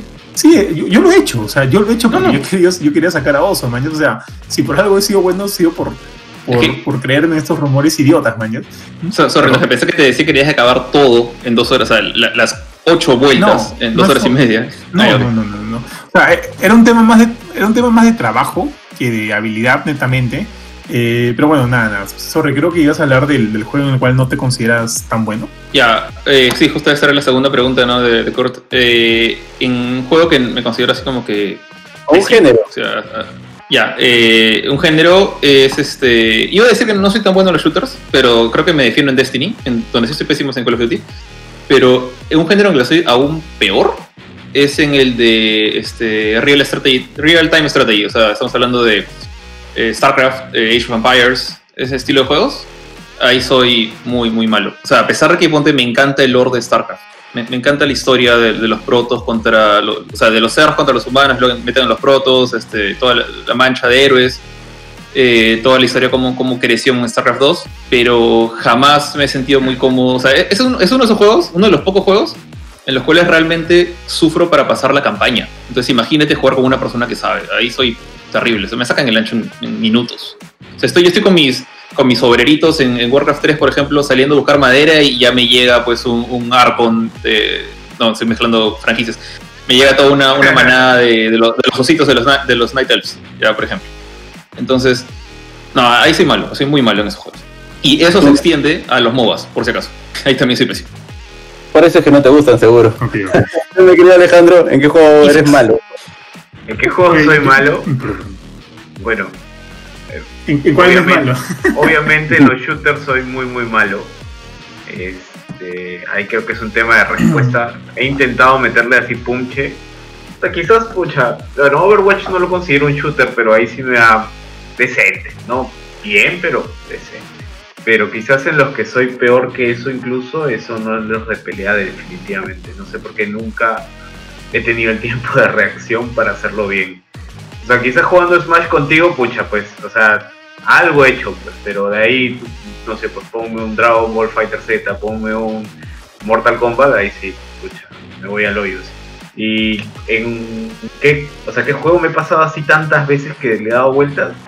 Skyrim. Skyrim no sé cuántas horas tendré, pero probablemente más de 300 horas jugando Skyrim. He hecho, he intentado hacer todo, o sea, ladrón, asesino, vampiro, todo, todo lo que se puede hacer en el juego. Y me vacila un montón porque de verdad yo siento que no lo he terminado de descubrir. O sea, probablemente A mí me encantan los RPGs en general. Y ese me parece uno de los mejores. Le tengo harto cariño y cada vez que puedo vuelvo a jugarlo. Ese y Vampire the Masquerade Bloodlines, que también es un juego que lo he jugado, no sé, pues creo que lo he pasado con todos los tipos de vampiros. Eh, o sea, el juego, pucha, pues, es, es- fue una oportunidad desperdiciada porque salió con un montón de errores, tienes que bajarte un parche para poder jugarlo bien este, y que se vea mejor también.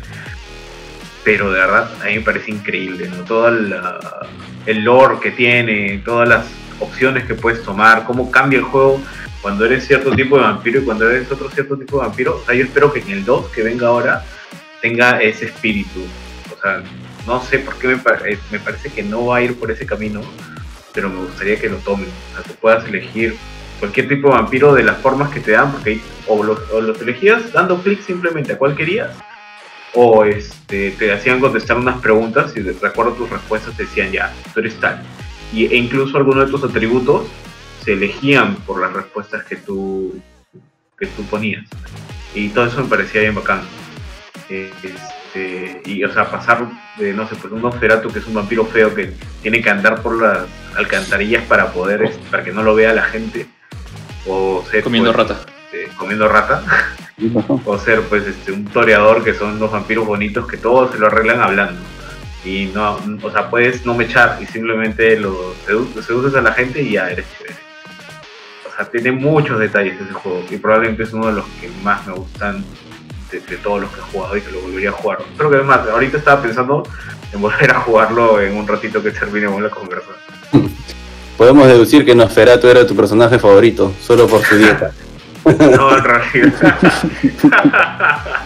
qué fino qué fino qué fino Mi estimado Ari, ¿cuál era otro juego en el que destacabas mucho? Ah, bueno, eh, si es en el. Mira, no creo que destaque mucho, creo que me defiendo, pero creo que lo que. Lo, lo más importante es este. Que entiendo el juego y creo que es, es pa- al menos para poder tener un juego decente, tienes que tener una- personas que entiendan el juego y que entiendan cómo funciona. Y es el Dota, el bendito Dota, el que juego contigo. Bueno, el Kurjin sí tiene más nivel que yo, pero también tiene como 5.000 horas adicionales al, a la cantidad de horas que tengo yo. Tengo Pero miedo. sí creo que me defiendo. No soy bueno, ¿eh? No, no digo que sea competitivo o que sea a nivel de, de competir nada en absoluto. Estoy seguramente lejísimos de eso. Pero creo que sí me defiendo, pero, ¿no? pero creo que sí me defiendo porque soy porque entiendo juego, ¿no? Al menos he tratado de entenderlo. Y la primera vez que lo jugué ni lo entendí. Jugaba con el courier moviéndolo por todo el mapa, una cosa así, media rara. Este, ¿En qué otros juegos creo que soy, que soy más o menos, eh, al menos que me he metido bastante? Es en el Mario Kart DS, el Nintendo DS, porque yo lo jugué, lo jugaba todo chévere, bien bacán, y ahí vi que la gente te- hacía unos tiempos increíbles. No me acuerdo qué nombre tenía ahorita el Snake, Snake y no sé cómo se llama, donde básicamente estás metiendo turbo a todo, toda la pista. Aprendí a hacer eso, sí, le, le metía todas las, este, me sabía las, las pistas de memoria, le sacaba los mejores tiempos y todo eso, me metí un montón, me gustó un montón el Mario Kart DS. Cosa que no me ha vuelto a pasar con otro Mario Kart, a pesar de que el de Switch lo, este, lo tengo y lo habré jugado así solo un par de veces, pero el de DS jugué solo un montón de veces. Y bueno, y esto lo va a poder corroborar Kurchin. A mí, y soy medio obsesivo a veces con los juegos, entonces tengo a, a explo- a explorar mucho. Y seguramente pierdo un montón de tiempo, pero me gusta explorar el mapa, me gusta buscar, me gusta, oye, ¿sabes qué? Nos fuimos por este camino, o siento una, una sensación de incomodidad si no, si no he investigado todo el mapa, si no, no tengo todo el mapa descubierto, etcétera, ¿no? Vacío, felizmente, felizmente no me pasa eso, ajá, vacío. Felizmente no me pasa eso con lo, no me ha pasado eso con GTA, porque ahí sí supongo que hubiera tenido que dedicar mucha, una cantidad muy extrema de horas para poder lograrlo, o un juego de mundo abierto. Pero por ejemplo, un juego donde sí, digamos, en un solo golpe le sacaba, le saqué casi todo, pero porque me demoré un montón en avanzar, porque, porque eso es lo que me pasa, me demoré un montón en avanzar, fue en Bioshock. De hecho, ahí cuando terminé el juego, en una sola pasada casi tenía, saqué absolutamente todos los logros. No, perdón, creo que me faltaron dos, pero básicamente lo que iba era que había un logro que por no hacer una acción, porque tampoco me gusta spoilerme el juego, pero por no hacer una acción es como que en lugar de hacer A y hacer B, o por un error que cometí, me perdí un logro. Pero Bioshock, cuando lo jugué, le di, le di alma al juego, investigué todo, abrí todas las puertas, busqué todas las situaciones, regresaba, retrocedía, todo, un montón. Me encantó el juego, de hecho es recomendadísimo, pero es otro juego donde me pegué bastante. ¿Y en qué juego o género soy malo? Considero que soy malo. Mira, este género me encanta, como mencionó, y estamos hablando del mismo género que Jorge, es el RTS. Me gusta mucho el género, me gusta mucho StarCraft, me gusta mucho la historia de StarCraft. eh, no he jugado la última expansión, pero no me gustó mucho el, la, la campaña de los Zerg en StarCraft 2. Me gustó mucho la, primera parte, pero me encanta, me encanta el género, me gusta un montón los, los RTS. De hecho, alguna temporada jugué con. A también le gustan bastante. Y una temporada jugaba con él. Creo que por lo menos, por lo menos no era, digamos, el, el, peor de, digamos, de la tabla, pues de 10 puestos habría estado en el 9, ya no estaba en el 10. Pero se me complica mucho el, el poder manejar tantas unidades al mismo tiempo. Y de hecho eso es algo que arrastro también al, al Dota. Y no me gustan personajes que tengas que usar más de un... O sea, no me gustan personajes que tengas que usar más de una unidad, ¿no? Como puede ser, por ejemplo, el Beastmaster, si no me equivoco, o el mismo Lone Druid, que me parece bien bacán el personaje, pero que no, no me gusta estar manejando dos unidades, o algunos ítems que son, creo que el Necromicon, no sé cuál es, el que te bota dos, dos unidades que van este, a tu lado, a pesar de que me, gusta mucho el, el lobo, que se me fue, se me fue ahorita el nombre, el Lycan, eh, tienes que jugar con sus lobos, tienes que jugar con su, creo que también le sacan Necromicon, etc. Entonces, es, es- ese hecho de tener que manejar tantas unidades, bacán para la campaña, tal vez jugando así de rato en rato chévere, pero es algo con lo que no me siento muy cómodo y donde sí creo que sí soy este, pésimo. Y para cerrar, nuestro estimado Johan, ¿en qué juego eres sumamente bueno y te sientes muy cómodo jugando? Que no se haya tanto de competencia. Este, pero rapidito nada más, otro en el cual sí, sí destacaba, o bueno, creo que sigo destacando un poco, son los en los shooters. Me acuerdo que en la universidad este, jugábamos entre clase, entre hueco y, y hueco y hueco, nos íbamos a, a, a- a las galerías, que estaba como que justo detrás de Plaza San Miguel. Yo soy, yo soy en la católica, y íbamos a jugar Counter-Strike. Este, teníamos como que un, un mini clan, man, ya, de, de gente, este, éramos policías contra terros y no sé dónde le saqué un saqué una muy buena puntería, man. O sea, como que íbamos siempre a jugar Counter Strike, Counter Strike, Counter Strike. Más a veces nos escapábamos de las clases incluso. Este, se me pegó mucho el juego, se me pegó bastante, me, me, me envicié mucho y ahora, bueno, jugando Call of Duty, jugando Battlefield, de alguna manera sí siento que puedo ser bueno. No la rompo, no la destruyo, pero sí, sí me defiendo bien. Pero bueno, eso era este, sumado a lo de Resident, así que no quiero como que eh, este, meterle mucho tiempo a eso. Pero en lo que sí digamos que puedo ser malo y ahora ahora esto es curioso ¿ah? porque creo que es una cosa que ha, que ha como que trascendido con el tiempo no sé si porque estoy más viejo mi, mi- mis ángulos de reacciones son, son menores o qué sé yo Eh, en los juegos de pelea creo que me está costando un poco ¿ah? o sea por ejemplo dame Street Fighter y soy muy bueno en Street Fighter soy bueno en Street Fighter soy muy competitivo no, no a nivel Evo, obviamente, ¿no? Pero justo este, me he dado cuenta que ya no soy, no tengo tanta paciencia o, me, o me, adelanto, me adelanto mucho a la, a la estrategia de mi adversario para juegos este, como, qué sé yo, Mortal Kombat o, incluso Dragon Ball Fighters. Justo jugando con Jorge el, sábado, como que más o menos sí me, me percaté que ya no fácil mi ventana, mi ventana para esos juegos no se cerró. Entonces, este, me costaba mucho seguirle el ritmo a Jorge ahora también son juegos que hace tiempo no juego y obviamente hay como que cierto este cierto cierto bueno cierto reparo en, sentirme fresco con, la, con, los movimientos. Como te digo ya no soy tan bueno. Ahora este me gustaría jugar con Ari porque si Ari me gana ya yo digo ya juego mis chimpunes no para los juegos de pelea. Pero, este, pero sí o sea así como ah en Crash Card te voy a ganar. Ari sí para que está ahí te deje Gamecore ¿no? Pero este. Pero no, o sea, sí, sí me he dado cuenta que me está costando mucho jugar juegos de pelea. De repente, este, no, no me estoy como que, como les dije, ¿no? Este, mm, me está costando como que adelantarme a mi, a mi contrincante y, buscar la manera en cómo, en cómo este, hacer que la cosa este, funcione, ¿no? Creo que no estoy haciendo clic con los juegos de pelea ahorita. Por repente es una cosa mía, o qué sé yo, pero no, ahorita no es mi momento. Si me dicen para jugar juego de pelea, juego, mañana no, no tengo ningún problema. Pero sé que no me va a ir bien. Ahorita no. Pero este, pero eso, eso, ese es el juego que creo que ahorita, ese es el género en el que creo que ahorita estoy un poquito de capa caída.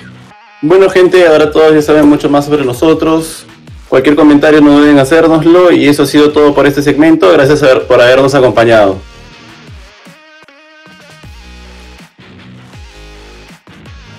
Hola gente, bienvenidos nuevamente a este nuevo segmento. En esta ocasión vamos a hablar de qué es lo que esperamos del evento del PlayStation 5. Por si todavía no lo saben, Sony ha anunciado el siguiente evento donde van a mostrar los juegos de la próxima consola de PlayStation 5. El evento se llama The Future of Gaming, así que creo que lo que en general todos esperamos ver es qué es lo que puede hacer un juego en PlayStation 5 y qué es lo que pueden hacer los próximos juegos que no se pueden hacer en las consolas de actual generación. Así que sin más preámbulo, lo que le quiero preguntar a todos mis compañeros, ¿qué es lo que creen que se va a ver en el evento del 4 de junio, que es este jueves si no me equivoco? ¿Y qué es lo que, qué es lo que están seguros que se va a ver en el evento de PlayStation 5? Eh, ya bueno, una cosa que, creo que, digamos, este... Tengo que decir primero lo que, lo que estoy seguro, así que voy a decir algo que estoy seguro que creo que no va a pasar. Es que, que no se va a mostrar la, la consola en sí. Es decir, eh, creo que esto es un poco obvio, de repente, eh, porque en el título dice como que conoce el futuro de los juegos de PlayStation, está ahí como que casi implícito. Pero hay mucha gente que espera ver la, máquina, que espera ver el precio, incluso yo creo que eh, ninguno de los dos va, va, a aparecer. O sea, estamos hablando de juegos, solamente vamos a ver gameplays, vamos a ver trailers, vamos a hacer una serie de anuncios, pero nada de hardware. Eso, eso es primero con lo que creo yo que, digamos que es como que mi primera apuesta segura a, esto. Y segundo, yendo un poquito más por, por el lado de los juegos, y creo que vamos a conocer eh, un poco más de la verdadera situación de Elden Ring. Este juego de, de Bandai Namco, de la gente de Front Software, o sea, los autores de, Dark Souls, de Bloodborne, y el autor de Game of Thrones, ¿no? de George R. R. Martin. Eh, creo que a pesar de que solo se ha, visto un trailer una sola vez y, ahora dicen este, un teaser, ni siquiera un trailer, y la gente dice que ya está en Gold, que ya va a salir este año, eh, creo que esa, Bandai no suele anunciar sus juegos con mucha diferencia de lanzamiento, o sea, a diferencia de Square Enix o de CD Projekt Red. Eh, Bandai normalmente como que anuncia algo y estamos hablando de que en el mismo año sale, cosa que no ha pasado con Elden Ring. Entonces creo que ahora este, vamos a saber la verdad de esto. O sea, va a haber un, gameplay o por lo menos un nuevo trailer y va a estar la fecha de salida ahí. Aún si no es el 2020, pero va a estar la fecha de salida ahí. Esas serían mis, mis dos como que apuestas a, lo que va a pasar jueves. Mm, me estoy jugando un poco aquí, pero yo creo que vamos a ver Horizon Zero Dawn 2. Eh, ya hace un tiempo se venía rumoreando sobre el juego, de que, eh, de que están contratando gente y todo. Bueno, y definitivamente creo que está en desarrollo, si no me equivoco, confirmaron que iba a ser una trilogía, pero el creo que sería bacán ver en qué va, de qué va a seguir esa Horizon Zero Dawn. Hubiera dicho también tal vez God of War, pero me parece que es muy pronto. Me parece que Horizon salió en el 2017 y está como que en el tiempo donde podríamos al menos ver algo, ¿no? De qué está haciendo Guerrilla Games. Y efectivamente, ¿no? Como mencionaron, ¿qué es lo que va a mostrar el PS5? ¿Cómo, cómo se van a ver los gráficos? ¿Cómo es la jugabilidad? Si realmente puede mostrar toda esa potencia del SSD y la carga rápida de, de, gigabytes y demás, ¿no? Aunque también es válido decir de que efectivamente pues los juegos de primera generación, los, los primeros juegos no suelen, no están tan optimizados y no son al menos a nivel de calidad tan buenos pues como los finales, ¿no? Pero yo creo que mi apuesta va por Horizon Zero Dawn 2. Tú, Johan, ¿qué crees que nos tiene preparado Sony para el jueves? Ya, mira, o sea, para mí una de las fija, fija, fija es el nuevo Call of Duty, ¿no? Que también está rumoreado, dice que va a ser un este, Black Ops eh, enfocado en la Guerra Fría, Call of War, creo que, creo que es el, el título rumoreado. Y de hecho, eh, usualmente son estas fechas en años anteriores en los cuales ya se, se comienza a lanzar oficialmente cosas del, Call of Duty de- del año. Entonces como que todo se encaja para que en esa revelación de los juegos de PlayStation aparezca el nuevo Call of Duty. Este, o sea, para mí esa es de todas maneras una de las fijas, que creo que es una apuesta segura, aparte por todo el tema de, de, de esta, de esta relación que hay entre Activision y Sony PlayStation, en los cuales como obviamente todos sabemos que, que hay cierta, este, cierta camaradería, ya que PlayStation siempre recibe las actualizaciones o el nuevo contenido es con exclusividad temporal. Y así que creo que también podría ir por esa línea. O sea, fijo, fijo, yo sí creo que vamos a conocer más del nuevo Call of Duty en, lo, en, esta próxima, en este próximo evento. Bueno, creo que ya todos me robaron los juegos que estaba pensando.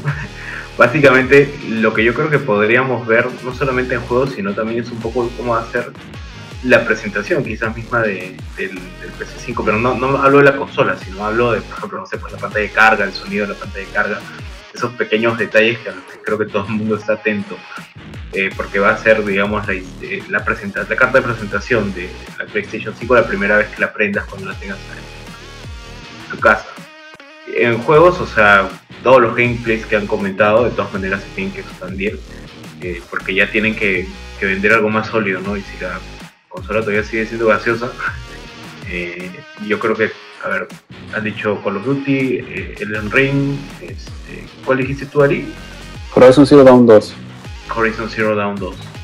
Este, bueno, añadir más ahí, de todas maneras, yo creo que por lo menos deben presentar 10 juegos este, este jueves. Así que me quedan cortos 7, pero ahorita de verdad no se me ocurre uno más. Probablemente algo de Oye, Assassin's Creed Valhalla, ¿no?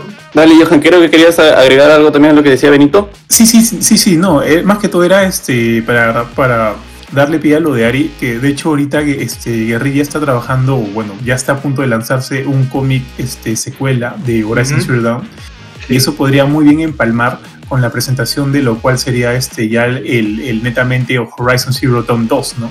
Ahora, no sé mucho de este cómic, pero sí sé que está como que de alguna manera este, enfocado en una amiga de Aloy, eh, y Aloy está desaparecida o no sé qué ondas, y eso bien, como, como les comento, podría empalmar muy bien con, digamos, un primer tráiler de presentación de, de- de- del, del nuevo juego, ¿no? ¿Dónde está, Sí, claro. qué está haciendo Aloy? Ahora, ojo, no sé si el cómic ya salió, porque el cómic se había retrasado, y si, o sea, si ya salió y ya la gente lo ha podido leer, este, o sea, bacán, ¿no? Pero, por ejemplo, si aún no ha salido y la presentación es ahorita nomás este jueves, entonces ya no tendría mucho sentido de repente, no sé, no sé. Solo, han salido, solo sacó la portada. Todavía no salido. han salido, ah, las portadas oficiales de distintos artistas que están. Creo, es más, creo que la, la compañera que dices se llama Talanya, Ta- Talama, algo así se llama. Y lo que han sacado sí se retrasó por lo del COVID, se retrasó el cómic y lo tienen planeado lanzarlo en junio. Lo que han sacado nada más hasta ahora es la portada y siempre palmaría perfecto con el, el evento de este jueves. La, la que está acompañando a, a Aloy en las portadas eh, no es la misma chica que estaba en el en este edificio que es como el- un- una especie de, de guild en el cual cazan monstruos más grandes y hay, hay como un side quest para cazar un, un Thunder Joe grandote. No es o sea, se parece mucho. Es- de repente solo mi imaginación. No, no sé, se, se parece, pero no, no sé, no tengo la menor idea. Porque puede me acuerdo ser. que yo leí que era. O sea, era a partir de personajes originales. Pero Mm. bueno, no sé, no sé. De repente sí lo es, quién sabe. Ah, que- Quería agregar una cosa de lo que dijo Ari este, sobre Horizon Zero Dawn 2. Eh, si anuncian, creo que si anuncian Horizon Zero Dawn 2, yo siento que van a hacer la misma jugada que hicieron con Gravity Rush. O sea, en el mismo momento que anuncien el- el- la, la secuela, si es que la anuncian, van a anunciar que el primer Horizon va a salir con. Va a, haber- va a tener una versión en Play 5 también. Pues si va a ser Claro, trilogía, no lo van a dejar afuera. Claro, claro, lógico. Sí, bueno. Sí, Sí, claro. sí, sí, sí. Buena, buena. Otra cosa que también siento que van a mostrar definitivamente este jueves es también lo que comentaba Alejandro, que es por fin y ahora sí un verdadero gameplay de lo que es Assassin's Creed Valha- Valhalla. Si bien dicen, o la gente, mucha gente dice, pues no, ya se mostró antes, nunca han mostrado un, un gameplay real de cómo es el combate, cómo son las peleas de rap de los vikingos, cómo es nav- navegar con el barco. Y teniendo en cuenta también que Assassin's Creed ha sido el- la última portada en la revista de PlayStation, es muy probable que los jueves también volvamos a ver ahora sí un verdadero gameplay del juego.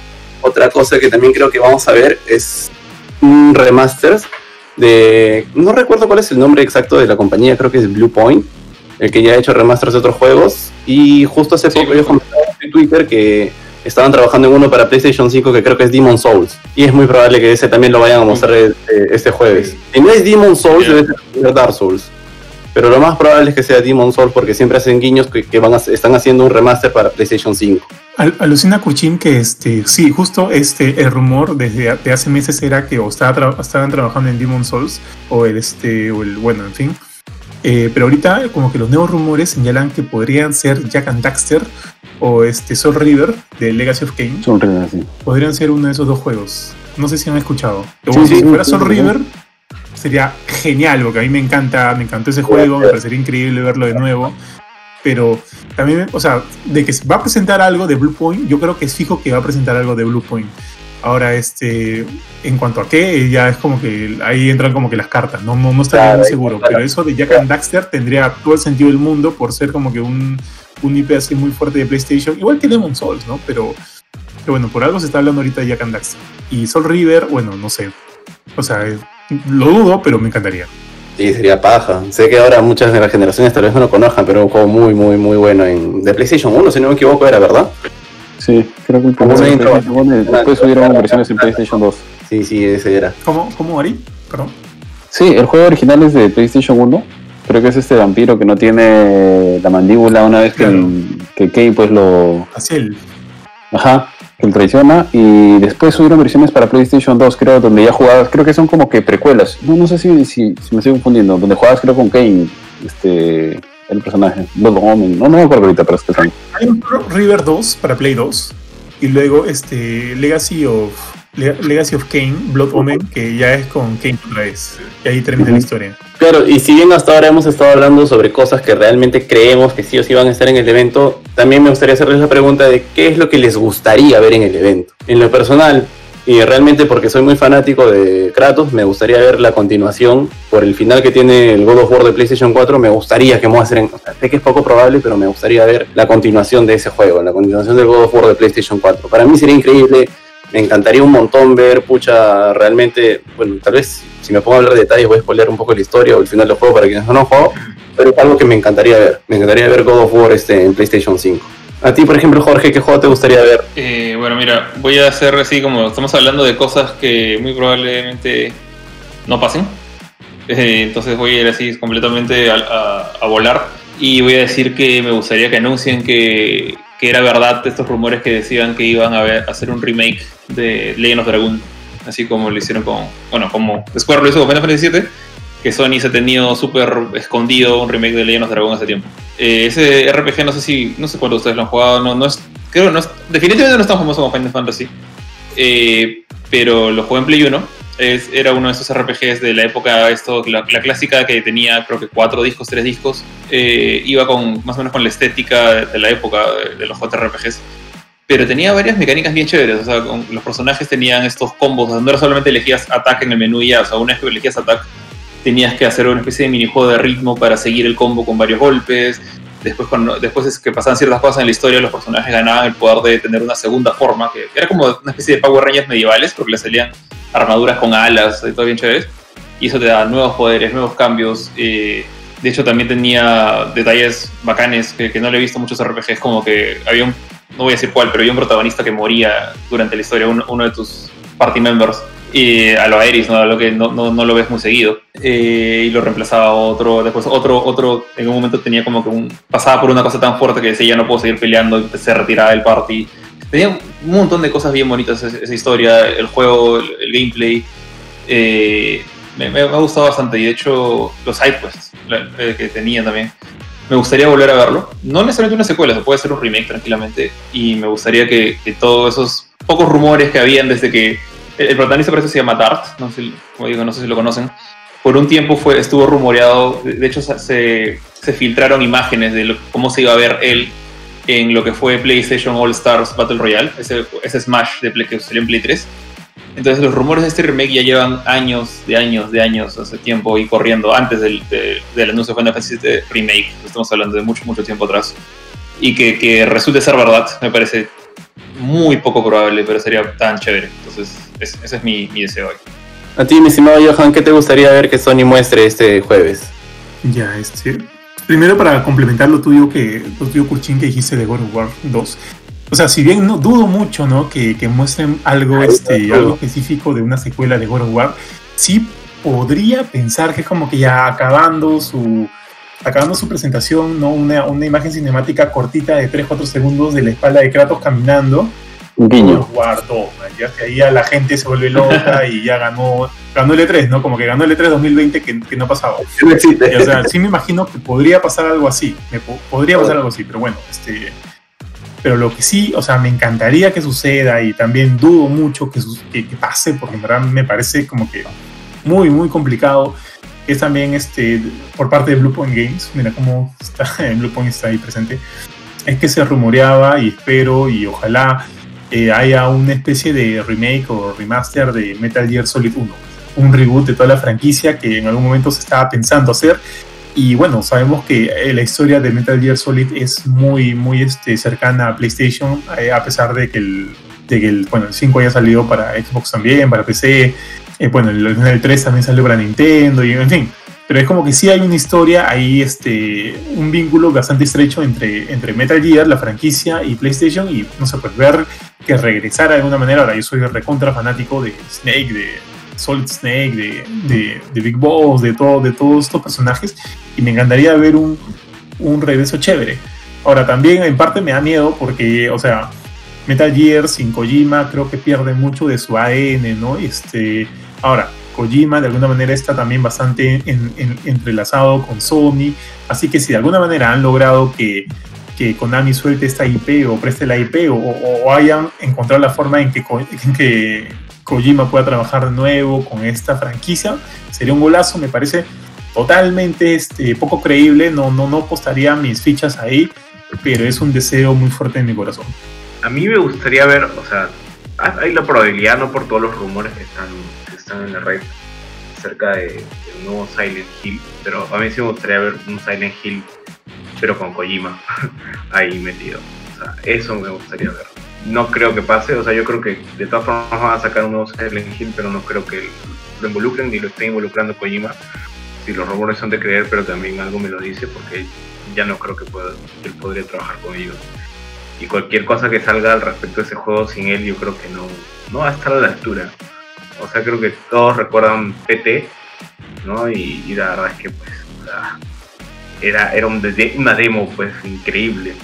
Y el hecho de que haya desaparecido, pues ya, ya, pues te, te da una idea de cómo, cómo, cómo fue la, ese- esa relación, cómo terminó esa relación. ¿no? Pero de verdad sí, me gustaría ver algo, algo de Silent Hill en, en este juego. Este, so- sorry, sorry, Kurchin. No, dale, dale, dale. Este, hasta donde yo había leído, este, hasta donde había, bueno, averiguado, leído, este, se rumoreaba que de hecho, si bien Kojima no, probablemente, no, o sea, no, no, no, encabece este nuevo proyecto de Silent Hill, sí estarían trayendo a muchos miembros del Team Silent original, lo cual ya es como que un, una cosa en lo cual yo sí, sí, sí me, sí me gustaría ver, ¿no? O sea, si, si por lo menos, bueno, si Kojima no está y finalmente el sueño de Silent Hills está completamente muerto y no hay una manera de traerlo, una manera de, también chévere de volver a ver la franquicia es con el equipo original. Y si, bueno, y si eso termina siendo cierto, o sea, a mí me alegraría bastante, ¿no? Sí, o sea, tampoco voy a decir no, pero sí esperaría ver, ¿no? O sea, sí esperaría, le haría un review antes de comprar ese juego. Claro, de nosotros. Sí. tú, te, tú, tú- tú te vas a sacrificar y lo vas a jugar para hacer. Yo lo sé. Bueno, ¿y tú, Ari, qué te gustaría ver para PlayStation este jueves? Creo que siempre, ahora que me pongo a pensar, creo que siempre escojo el mismo juego como mi, mi propuesta potencial a que, que me encantaría, pero que no va a salir, y es Parasitive. Parasitive es un juego de PlayStation 1, si no me equivoco. Tiene. sali- en, PlayStation 1 salió Parasitive 1, que era más estilo RPG, si no me equivoco. Y Parasitive 2 fue más estilo Resident Evil, que a mucha gente no le gustó, pero yo me divertí un montón. Y si no estoy mal, Parasitic 3 apareció en PSP. Pero la verdad es que no sé nada del juego, ¿no? Ni lo seguí, ni lo vi, ni demás. Eh, me encantaría, tal vez no tanto una secuela, porque creo que hay mucha gente que no conoce y no hay realmente una base en la cual, creo que es de Square, si no me equivoco, una base sobre la cual apoyarse. Pero si hicieran un remake del juego de Parasitic 1, con la extraordinaria banda sonora que tenía, que de hecho está junto con mis bandas sonoras favoritas, otra vez las de Silent Hill, pero la, la espectacular banda sonora que tenía Parasitic 1, la historia que era bien bacán, que de hecho creo que estaba basada en una novela, en un cómic japonés, si no recuerdo mal, pero, eh, o sea, toda esa historia de, de, esa entrega que hicieron, verlo en un remake, mucha, para mí sería extraordinario, me encantaría, me encantaría, adoraría que pudiéramos, este, pudiéramos ver algo y que de hecho regresara a la franquicia para Steve, o tal vez que le dicen que le hagan un reinicio, pero yo estaría encantado con que saliera eso. No, decir, para completar lo que dice Ari, este, de hecho, es bien curioso que todas las cosas que dice Ari eh, son, son ciertas. O sea, el, juego es de, fue de Squaresoft. Eh, yo también soy súper fanático de Aya Brea, de, de, su saga. De hecho, eh, yo jugué los tres juegos, me he acabado los tres juegos. El, primero, como dice Ari, es un RPG, una especie de cruce de RPG con, con un juego de, acción vista desde arriba, con, eh, porque solamente detienes la acción para al momento de elegir tus comandos de acción, de lo que vas a hacer, perdón. Eh, el 2 es como Resident y el 3 que lo jugué, lo jugué en, mi PlayStation Vita, pero es para, salió para PSP, que se llama este, eh, Parasitic the Third Birthday, que fue el que, digamos, como que cerró la saga. De hecho, sí, el ending de, ese tercer juego como que da por cerrada la, cualquier posible con, continuación, creo yo, de, de la historia original. Eh, a pesar que no me gustó el final, no, no me gustó la historia del 3 para nada. El, el 1 y el, el 1 es para mí el mejor de los tres. Es un mm. juego que le tengo un montón de cariño también y estoy casi seguro eh, que en algún momento, eh, después del lanzamiento de Final Fantasy VII Remake, eh, uno de los miembros del equipo, no me acuerdo si fue el productor o el, el, director, eh, creo que fue el productor, dijo que, que, le gustaría volver a trabajar con Parasitic. No dijo si un remake, no dijo si una secuela, nada, pero como que quisiera hacer algo más con esa serie y ojalá, o sea, no creo que se, que se muestre ahorita, así como Ari es casi un sueño súper imposible. Eh, pero a futuro no, no descarto la posibilidad de, de, ver más que una secuela, yo también creo que un remake. Y que está, bueno, está... Realmente el primer Parasitive es una secuela a una novela que se llama Parasitive, japonesa. Eh, entonces es como que el, el, inicio de todo está en la novela. O sea, tranquilamente podría ser una versión en juego de esa novela también. Sería... Sí, genial, genial. Oye, tengo una duda. ¿Alguno de ustedes sabe en qué está metido ahorita Insomniac? Porque conociendo los, los exclusivos de Play 4 que han sido recontra, o sea, han tenido una, una gran este, recepción crítica de ventas y demás. Eh, o sea, hay, hay juegos que la gente está esperando ya con ansias desde ya.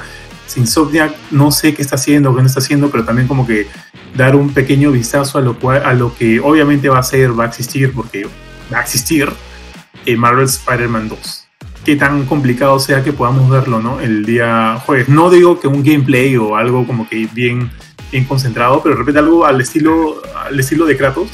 De repente como que un pequeño tease. O sea, que, o sea, que en efecto está en desarrollo, que es oficial que Marvel Spider-Man 2 va, va a suceder y que va a ser un exclusivo de Play 5. Mira, ya, yo, bueno. yo... Dale, dale, Ok, gracias. Eh, bueno, quitando Spider-Man 2 del, de la cancha, hubo, uh -huh. cuando recién compró Sony a Insomniac, hubo una duda, y esto va quizá por un deseo más personal, ¿eh? Eh, hubo, ¿qué iba a pasar con Sunset Overdrive, si no me equivoco? Sunset Overdrive, para quienes no lo conocen, es un exclusivo, al menos es un exclusivo hasta este momento en Xbox. Creo que no quedó claro del todo si le pertenece del todo a Microsoft o si podría o si le pertenece a Insomniac como para poder aparecer en PlayStation pero sí recuerdo que mencionaron en alguna entrevista cuando recién lo, lo compraron a la, al desarrollador que efectivamente podría aparecer en PlayStation de alguna u otra manera. Tal vez no, no tal vez no el primero, pero tal vez una nueva, un nuevo lanzamiento. Sunset Overdrive es, este, es un, creo que es uno de los mejores exclusivos que tiene Xbox, que fue bastante, a nivel personal me gustó muchísimo, muchísimo, muchísimo, muchísimo, y creo que sienta las bases para lo que es este, eventualmente Spider-Man, por, o sea, por todo este sistema de fluidez que tiene el juego es, es, eh, es un sistema de constante movimiento, fluido, eh, y Sunset Overdrive tiene una característica que es extremadamente gracioso. Es muy, muy gracioso el juego, es bien creativo, es bien innovador, desde la historia misma que se toma toda la ligera, desde sus armas, etcétera. Y, creo que podría ser una chance, tal vez es un una suposición un poquito alejada de la probabilidad, pero creo que está ahí, al menos en el, en el bolo de los que podrían ser. Ya, bueno, en- por mi lado, respondiendo a la pregunta de Johan, eh, creo que hace poco eh, eh, Insomniac. no, miento, estoy confundiendo. Ah, que, que me, me, iba a confundir horriblemente con, con Sucker Punch. Pero bueno, ya.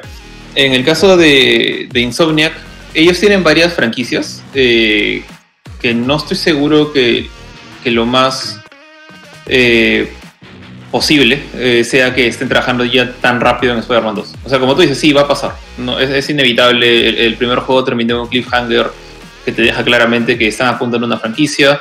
Eh, pero ahorita siento que anunciar Spider-Man también juega en contra de otro proyecto de Marvel Games, que es este, el juego de Avengers, que está desarrollando Crystal Dynamics. Entonces, con, con Square Enix, siento que lanzar ahorita un Spider-Man, sea para Play 5, sea multiconsola, sea donde sea, eh, sería como que robarle un poquito el foco a ese juego. Entonces, a pesar que, que podría ser que Insomniac lo está haciendo, de repente un, un estudio secundario ya está poniendo las bases, eh, no lo van a mostrar todavía. Creo que es muy pronto, eh, no creo que Marvel le, le, guste pisarse a sus propios pies, a pesar de que es más Sony el que, el que es dueño de, de Spider-Man. Pero acuérdense que este juego de Marvel Spider-Man fue el primero que tuvo grandote ahí el logo de Marvel's Spider-Man. Entonces, todo juego que tiene ese logo, sea, Marvel's Iron Man VR, Marvel's Avengers, Marvel's Spider-Man, eh, está en cierta manera supervisado por Marvel Games.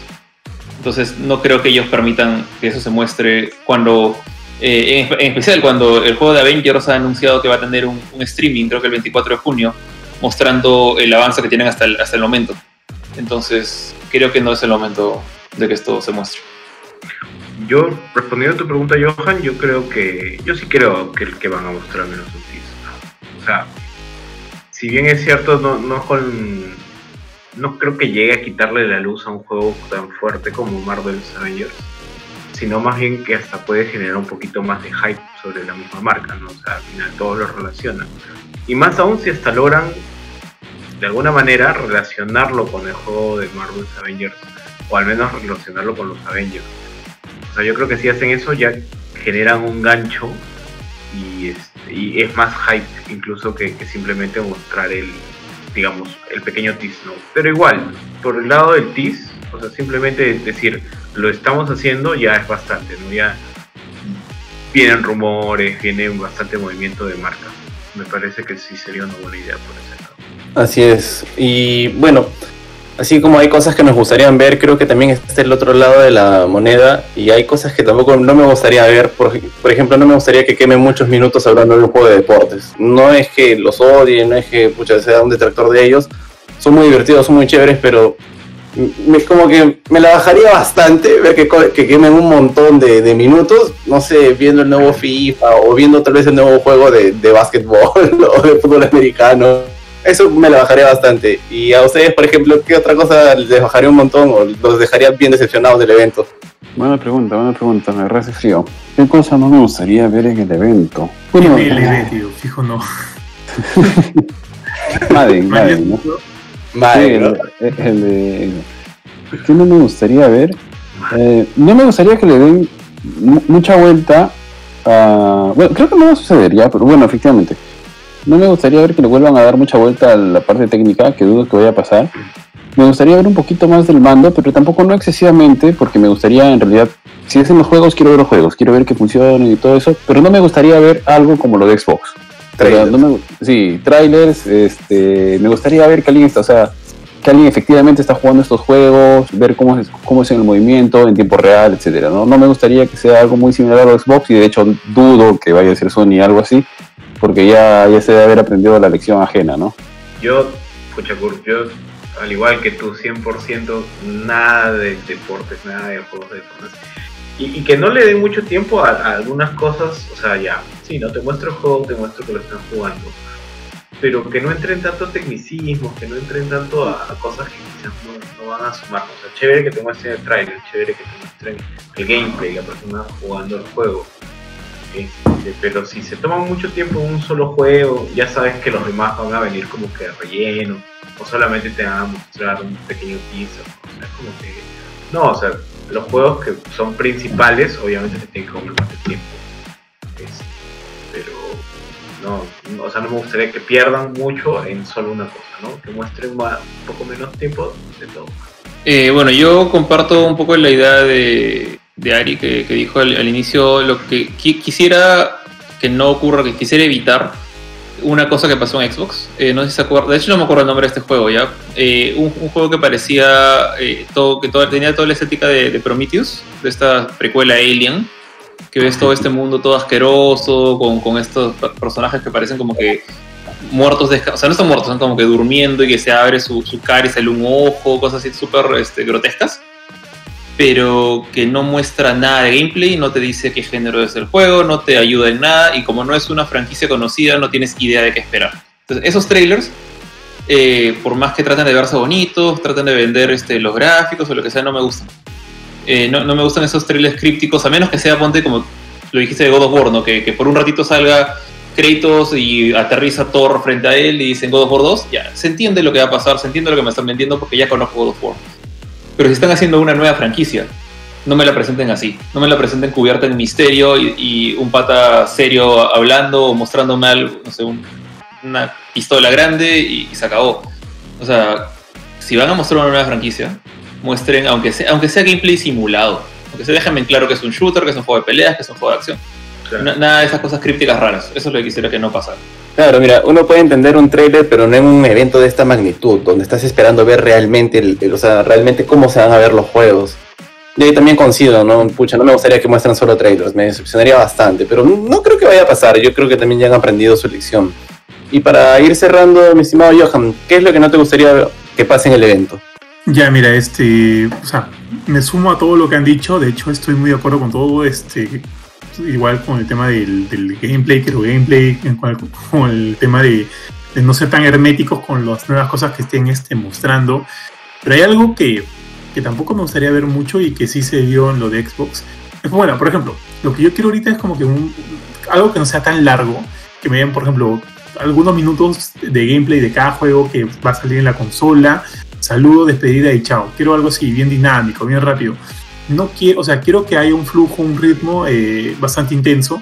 No me gustaría que es como que, ok, presentamos este nuevo juego y luego 15 minutos de hablar con los desarrolladores acerca de por qué han decidido hacer esto, lo otro, qué sé yo.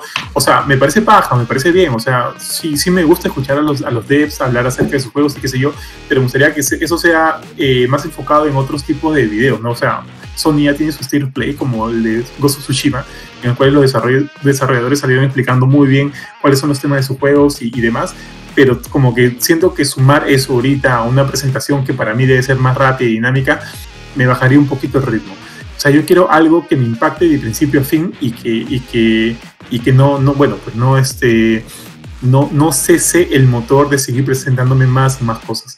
Creo que eso es lo que yo ahorita quiero, más que todo un tema de presentación.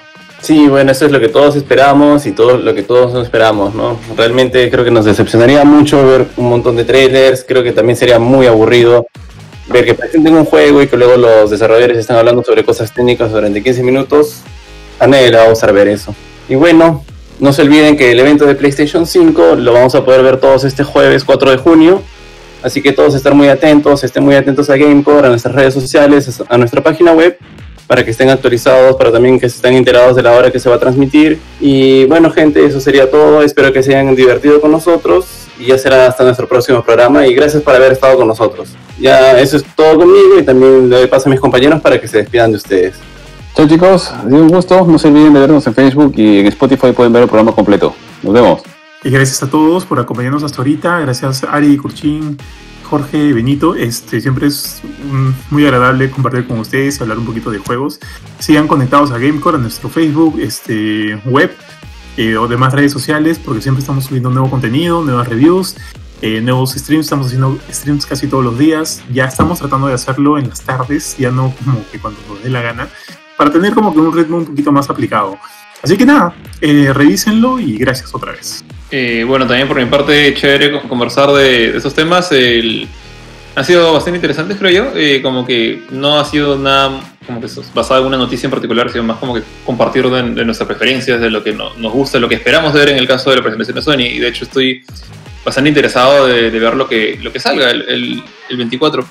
aún, aún si son trailers, ¿ya? Solamente quiero que me dejen en claro lo que voy a ver y que este, esto que presenten sea realmente llamativo, o sea, la razón que te dice compra el Play 5, porque para mí, por más que la consola pueda ser la computadora más fuerte del mundo, si no tiene juegos chéveres, no va a valer la pena. Entonces, ahora es cuando.